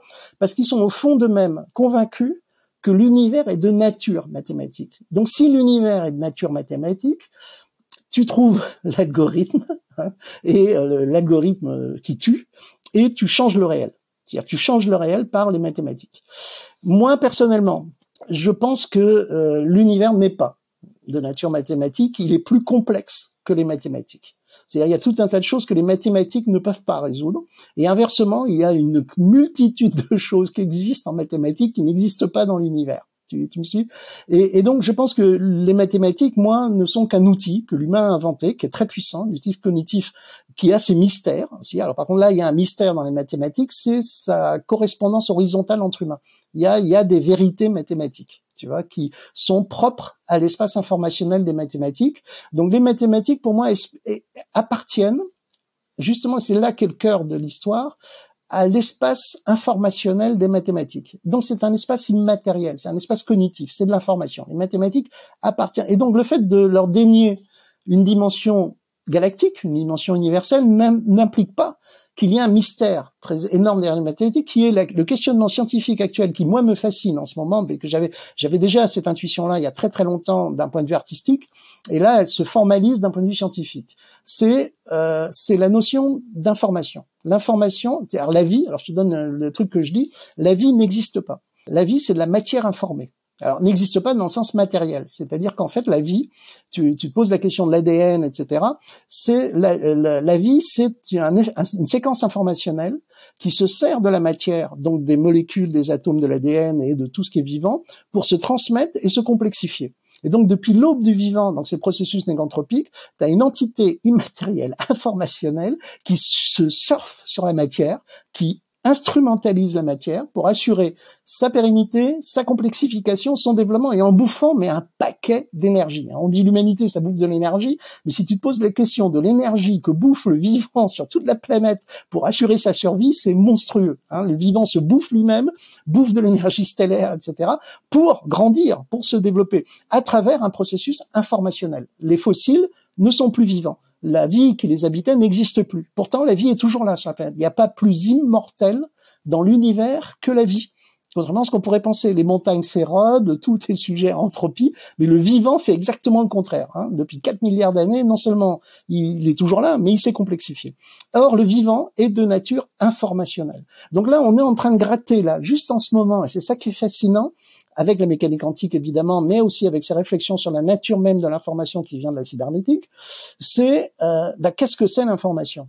Hein, qu'est-ce que c'est ce truc qui se sert de la matière, qui peut, pourrait peut-être avoir une forme euh, d'autonomie propre, d'identité propre, hein, qui est un vecteur qui échappe à l'humanité, qui est en dehors de l'humanité, qui est un, un, un, truc, un truc informationnel, encore très mystérieux, mais que je pense on va pas l'investir là de dimension ni mystique ni métaphysique. Hein, c'est, on va pas juste sauter l'étape de dire ah ben Dieu il est là. Hein, non, on va juste rester dans le rationnel. Mais ce qui est intéressant, c'est que il se passe quelque chose. Et cette question de la matrice, cette question de la nature de l'univers, en fait, je pense que l'univers n'est pas de nature mathématique, mais le vivant serait peut-être de la même nature que les mathématiques, c'est-à-dire de l'information. Ça va, c'est clair mon, mon, intuition et ma spéculation. Bon, elle est barrée, hein, c'est juste une intuition d'artiste. Hein. C'est ça qui est bien, c'est que je suis artiste, donc je peux dire ce que je veux et dire n'importe quoi. Je pense que c'est aussi intéressant parce qu'il y a certains physiciens qui ont un petit peu postulé ce genre de, de, de choses. Je crois qu'il y a, il y a l'idée "it from bit". Euh, c'est une phrase que je sais plus qui l'a dit. C'est aussi quelqu'un qui donc "it from bit", ça veut dire euh... mange à partir des, des data? Non, it dans le sens it. Ah, it It from bit, euh, c'est euh, que tout est euh, un bit d'information. Que parce qu'il y a, y a cette idée que les en fait, qu'est-ce qui constitue la, la, la réalité? On a pensé que c'était les atomes, et ensuite on se rend compte qu'il y a des particules subatomiques, donc faut encore aller plus loin dans la matière, dans la matière. Et à un moment donné, on se dit que toute la matière n'est qu'information. Euh, Absolument. donc c'est de là qu'on dit it from bit. Tout à fait. Mais moi je différencie. Alors justement, mais tu as raison de soulever cette question-là, qui est, qui est d'ailleurs la très clairement la mécanique quantique hein, qui travaille là-dessus. Euh, je pense que moi, intuitivement, justement, il faut faire attention de pas, de pas amalgamer le vivant avec la matière. Euh, c'est que il y a une nature informationnelle de la matière qui, pour l'instant, d'ailleurs, on commence à s'en approcher. Et cette nature informationnelle qui fait la matière est distincte ou euh, concomitante, mais à différencier de, cette, de la structure informationnelle qui fait le vivant. Tu, tu comprends, tu vois ce que je veux dire? Ça, c'est ma posture personnelle. Parce que si on mélange les deux, on arrive à une impasse cognitive. C'est-à-dire que euh, du coup, tu es, face à une immensité. Euh, tu, tu peux plus rien dire. Tu, tu, tu vois ce que je veux dire? C'est que tu te rends compte effectivement que l'univers est sans doute aussi à un certain point de nature informationnelle, mais pour moi, euh, c'est pas la même information que le vivant. Et, et, là, ça devient plus pour moi plus intéressant parce que autant la nature informationnelle de l'univers, euh, bah, elle est ce qu'elle est, tu, tu vois. Elle a ses déterminismes, son mode de fonctionnement. Il y a peut-être des interactions, mais le vivant a, a, une nature différente, elle fonctionne différemment. Hein, c'est en particulier, on le voit qu'à travers euh, à travers la notion d'entropie. Le vivant se sert de la matière. Donc il y a quelque chose de dynamique très particulier dans le vivant qui là que du coup je me dis mais il se passe un truc quand même assez précis là. Tu, tu vois ce que je veux dire? C'est pas la même chose. Il y a, y a un machin qu'on appelle la vie qui, à au niveau de l'espace informationnel, se sert de la même information qui fait la. le vivant surfe sur l'information de la matière. Si, si tu raisonnes en termes informationnels, donc quantiques, tu te dis, bah, le cosmos est de nature immatérielle informationnelle. Sauf qu'il y a quand même dans ce putain de cosmos euh, qui réagit à des lois cosmiques, etc., un machin très particulier qu'est la vie, qui est de la même nature informationnelle, mais qui n'a pas du tout le même comportement que la matière et qui au contraire surfe sur la matière. Tu, tu, tu vois ce que je veux dire Et c'est cette partie-là qui, qui, du coup qui moi me fascine. Pourquoi? Bah Parce qu'en tant qu'auteur, en tant qu'artiste, nous traitons de l'information. Comme je te disais au début, nous sommes des noonautes. Et donc moi, je suis pas physicien. je suis pas en train de jouer dans les laboratoires atomiques avec des particules. Euh, je joue avec la partie, euh, si tu veux, une partie émergente du vivant, qui est l'information, l'information culturelle. Et, et, et tu sens euh, on sent que intuitivement le subconscient, lui, le subconscient, il gère à la fois, il est très con, le subconscient, hein, il y a des choses qu'il n'est pas capable de faire, mais par contre, il gère des, intuitivement des masses de data euh, considérables à une vitesse et avec une pertinence largement supérieure aux intelligences artificielles euh, de façon globale et que nous n'arrivons toujours pas à, reproduire. Hein, il y a un très bel article de Yann Lequin là qui fait exprès de taper dans la fourmilière. Tu vois qui c'est Yann Lequin hein, C'est le développeur de, des IA chez justement chez le méchant là, chez Zuckerberg, mais Yann Lequin a quand même des, des, des intuitions, des, des, trucs très pertinents et, euh, et justement il, il, explique que les IA sont restent quand même encore très très cons. Et, euh, on le sait, on le voit, tu vois, qu'il leur manque justement euh, un sacré paquet de discernement que nous nous avons. Et, c'est et que Yann Lequin explique que c'est pas juste un petit gap à franchir ce truc-là. Ce moment où elles vont réussir à, à pas dire des conneries, euh, ça a l'air ça a l'air con, mais c'est pas facile pour qu'une IA ait justement une capacité de discernement sur ce qu'elle est en train de dire. Et, euh, et je sais plus. Oui, et c'est du traitement de l'information. C'est-à-dire les IA ne sont que des métaphores. Justement, c'est des outils qu'on a fabriqués pour traiter de l'information. C'est des machines à traiter de l'information à l'image de, de ce que nous savons, pensons être euh, l'information. Et elle nous renvoie notre compréhension de la notion d'information et la compréhension de nous-mêmes. C'est-à-dire du coup, euh, c'est toute l'histoire des, des, intelligences artificielles hein, depuis le début. Hein, c'est nous renvoyer à nous-mêmes. C'est nous-mêmes qui sommes, euh, nous sommes derrière les, les IA. Ce que, ce que nous voyons dans les IA, en réalité, c'est nous-mêmes et nous voyons nos propres lacunes et nous évoluons, nous changeons. Hein, en fonction de ce que les IA nous renvoient de nous-mêmes. La définition de l'humain n'arrête pas de changer euh, grâce à nos interactions avec nos automates, puis euh, nos automates neuronaux. Là. Aujourd'hui, la plupart des IA, c'est des, des sortes de tableurs euh, euh, sous, sous, stéroïdes, quoi. C'est en gros, euh, voilà, elles ont un, un immense euh, bah, des réseaux de neurones avec euh, tout est connecté. Donc, euh, par exemple, pour l'art, tu as un milliard d'artistes connectés dans une, énorme base de données. Tu tapes un truc, l'IA, elle va tout chercher, elle connecte, mais il y a pas, oui, il y a pas de, il y a une illusion d'intelligence qui d'ailleurs démontre à quel point à quel point les humains vont être dans le pétrin lorsqu'on aura euh, bah, des IA qui sont un tout petit peu plus euh, on va dire euh, anthropomorphisés ou on aura peut-être des, des robots androïdes ou avec un, un, latex synthétique de la peau encore plus réaliste. On, on, va se faire berner par le test de Turing je pense assez assez assez fondamentalement. Est-ce que tu penses du coup que selon ton, ta conception du vivant, qui est donc cette négotropie informationnelle, que les IA pourraient à un moment donné atteindre le statut d'être vivant si elles se répliquent, si elles utilisent l'information comme ça de façon euh, pour aller à l'encontre de l'entropie, de se complexifier et de se répliquer. Du coup, deviendraient vivantes. Ça, ça, peut arriver. Moi, je, je, je nie pas le, la possibilité que les IA atteignent ce, un stade euh, de ce niveau-là à un moment ou à un autre. Je pense qu'on n'y est pas encore. On est encore loin de là.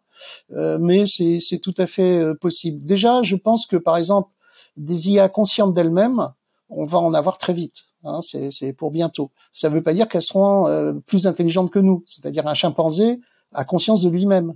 Tu, tu, vois, un chat a conscience de lui-même, mais c'est pas, il va pas nous donner la réponse à, à 42. Tu, tu vois, ils sont dans leur sphère. Donc euh, j'ai peur que les IA très vite, ça soit comme ces entités-là, c'est-à-dire qu'elles vont avoir euh, ce, ce, seront des populations, des, des, populations proches du vivant, voire qu'on leur concédera une dimension vivante, mais qu'auront leur, euh, comme notre relation avec les animaux, qu'auront leur propre, euh, leur propre espace cognitif, leur propre sociabilité.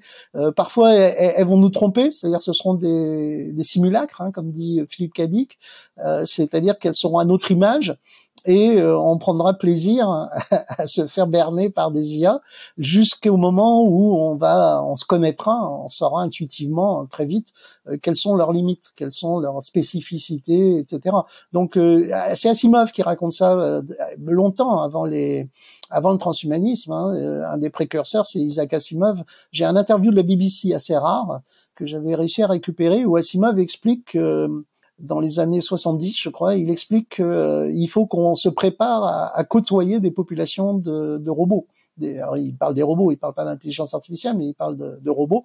Qu'on va avoir des populations de robots à nos côtés avec qui euh, que, que, nous allons côtoyer. Et, et il a d'ailleurs la, la, cette vision idyllique, euh, paradoxalement inspirée de Kropotkin, hein, des, des, transhumanistes tu, tu connais l'histoire, c'est-à-dire c'est l'apocalypse des machines, hein, la peur d'Elon Musk. C'est pour ça que je dis qu'Elon Musk n'est pas vraiment transhumaniste parce qu'il a des tropismes cognitifs qui vont à l'encontre des on va dire des utopies ou illusions ou euh, désirs transhumanistes, c'est l'apocalypse des machines, c'est-à-dire la peur que les machines un jour, euh, c'est tu sais, c'est Skynet, hein, c'est les machines nous anéantissent. Hein, si on fabrique des machines aussi intelligentes que nous-mêmes, qui est une question que se pose déjà la cybernétique dans les années 40, nous allons fabriquer notre propre prédateur.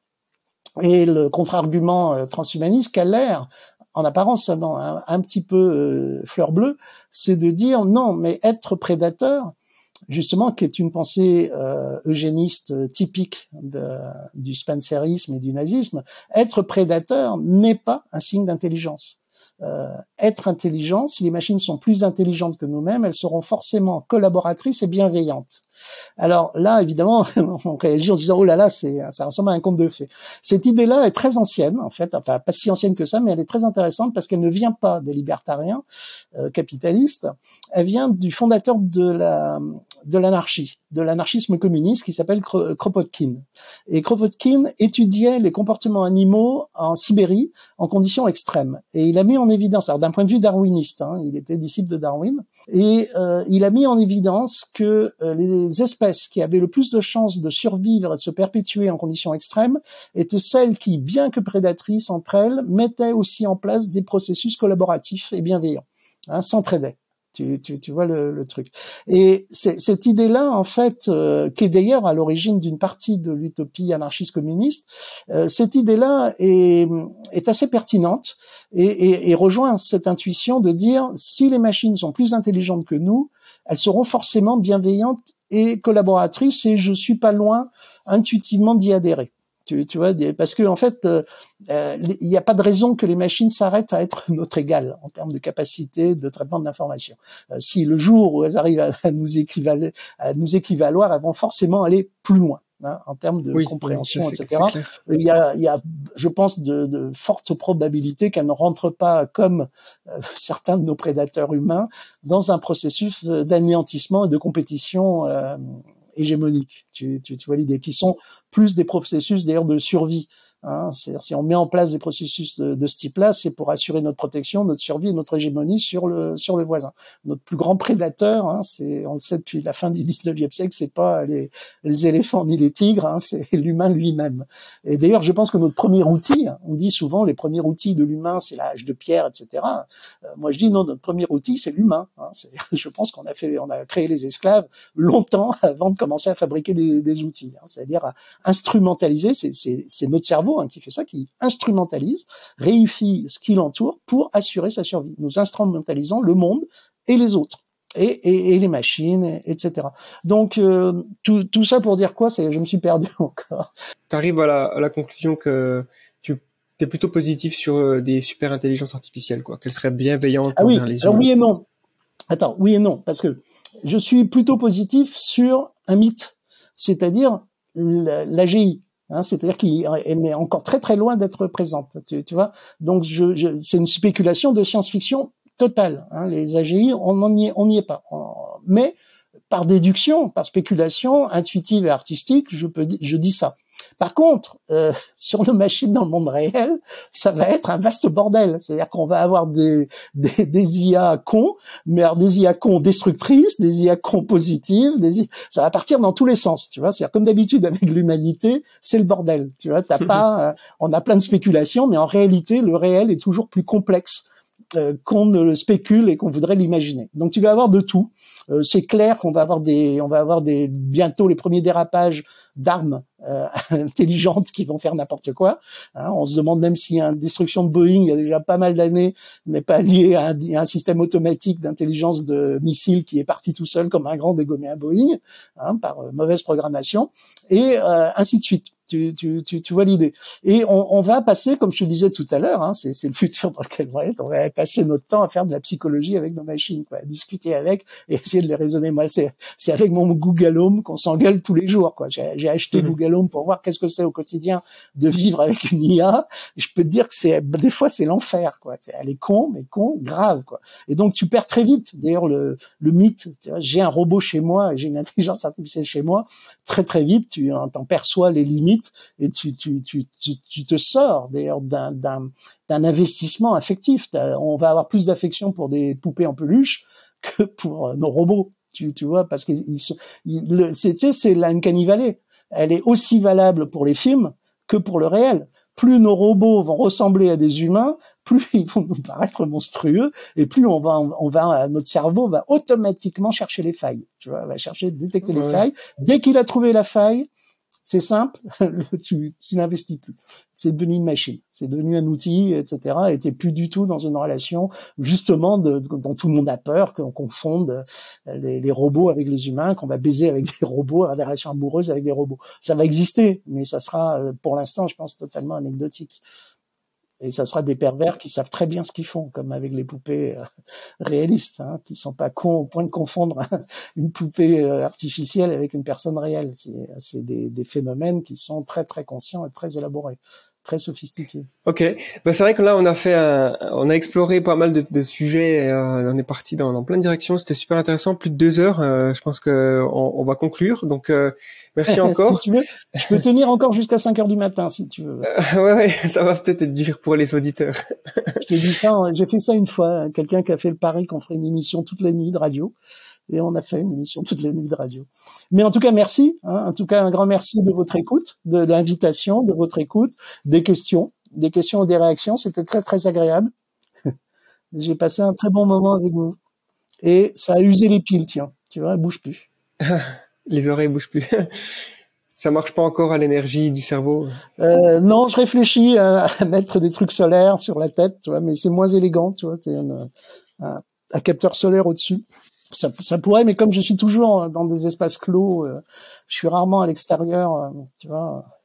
Quand je viendrai un très très grand gourou et que je serai sur des tribunes au soleil avec des foules entières, elles pourront se recharger au soleil. Mais là, ça ça va pas le faire. non, je plaisante. Hein. J'ai pas de vocation à être un gourou. Ouais. Je mettrai euh, les liens dans la description, donc de, ben voilà, vers ton site, vers ce que tu as créé. Et voilà. Donc encore merci. Ouais, merci beaucoup. Je t'en prie. C'était un plaisir. Merci d'avoir suivi cet épisode. Si ce genre de contenu vous plaît, je vous invite à aller sur la chaîne YouTube The Flares où vous retrouverez les autres épisodes du podcast La Prospective et la série Humain Demain, mais aussi des essais vidéo, documentaires et autres friandises. Tout est sur notre site et bien plus. Si vous voulez nous soutenir, vous pouvez le faire financièrement sur euh, Tipeee, YouTube ou en achetant nos contenus premium sur le site, mais tout simplement en partageant ou encore de nous écrire une revue ou un commentaire. C'est une façon simple et rapide de nous donner un véritable coup de pouce. Merci et à bientôt.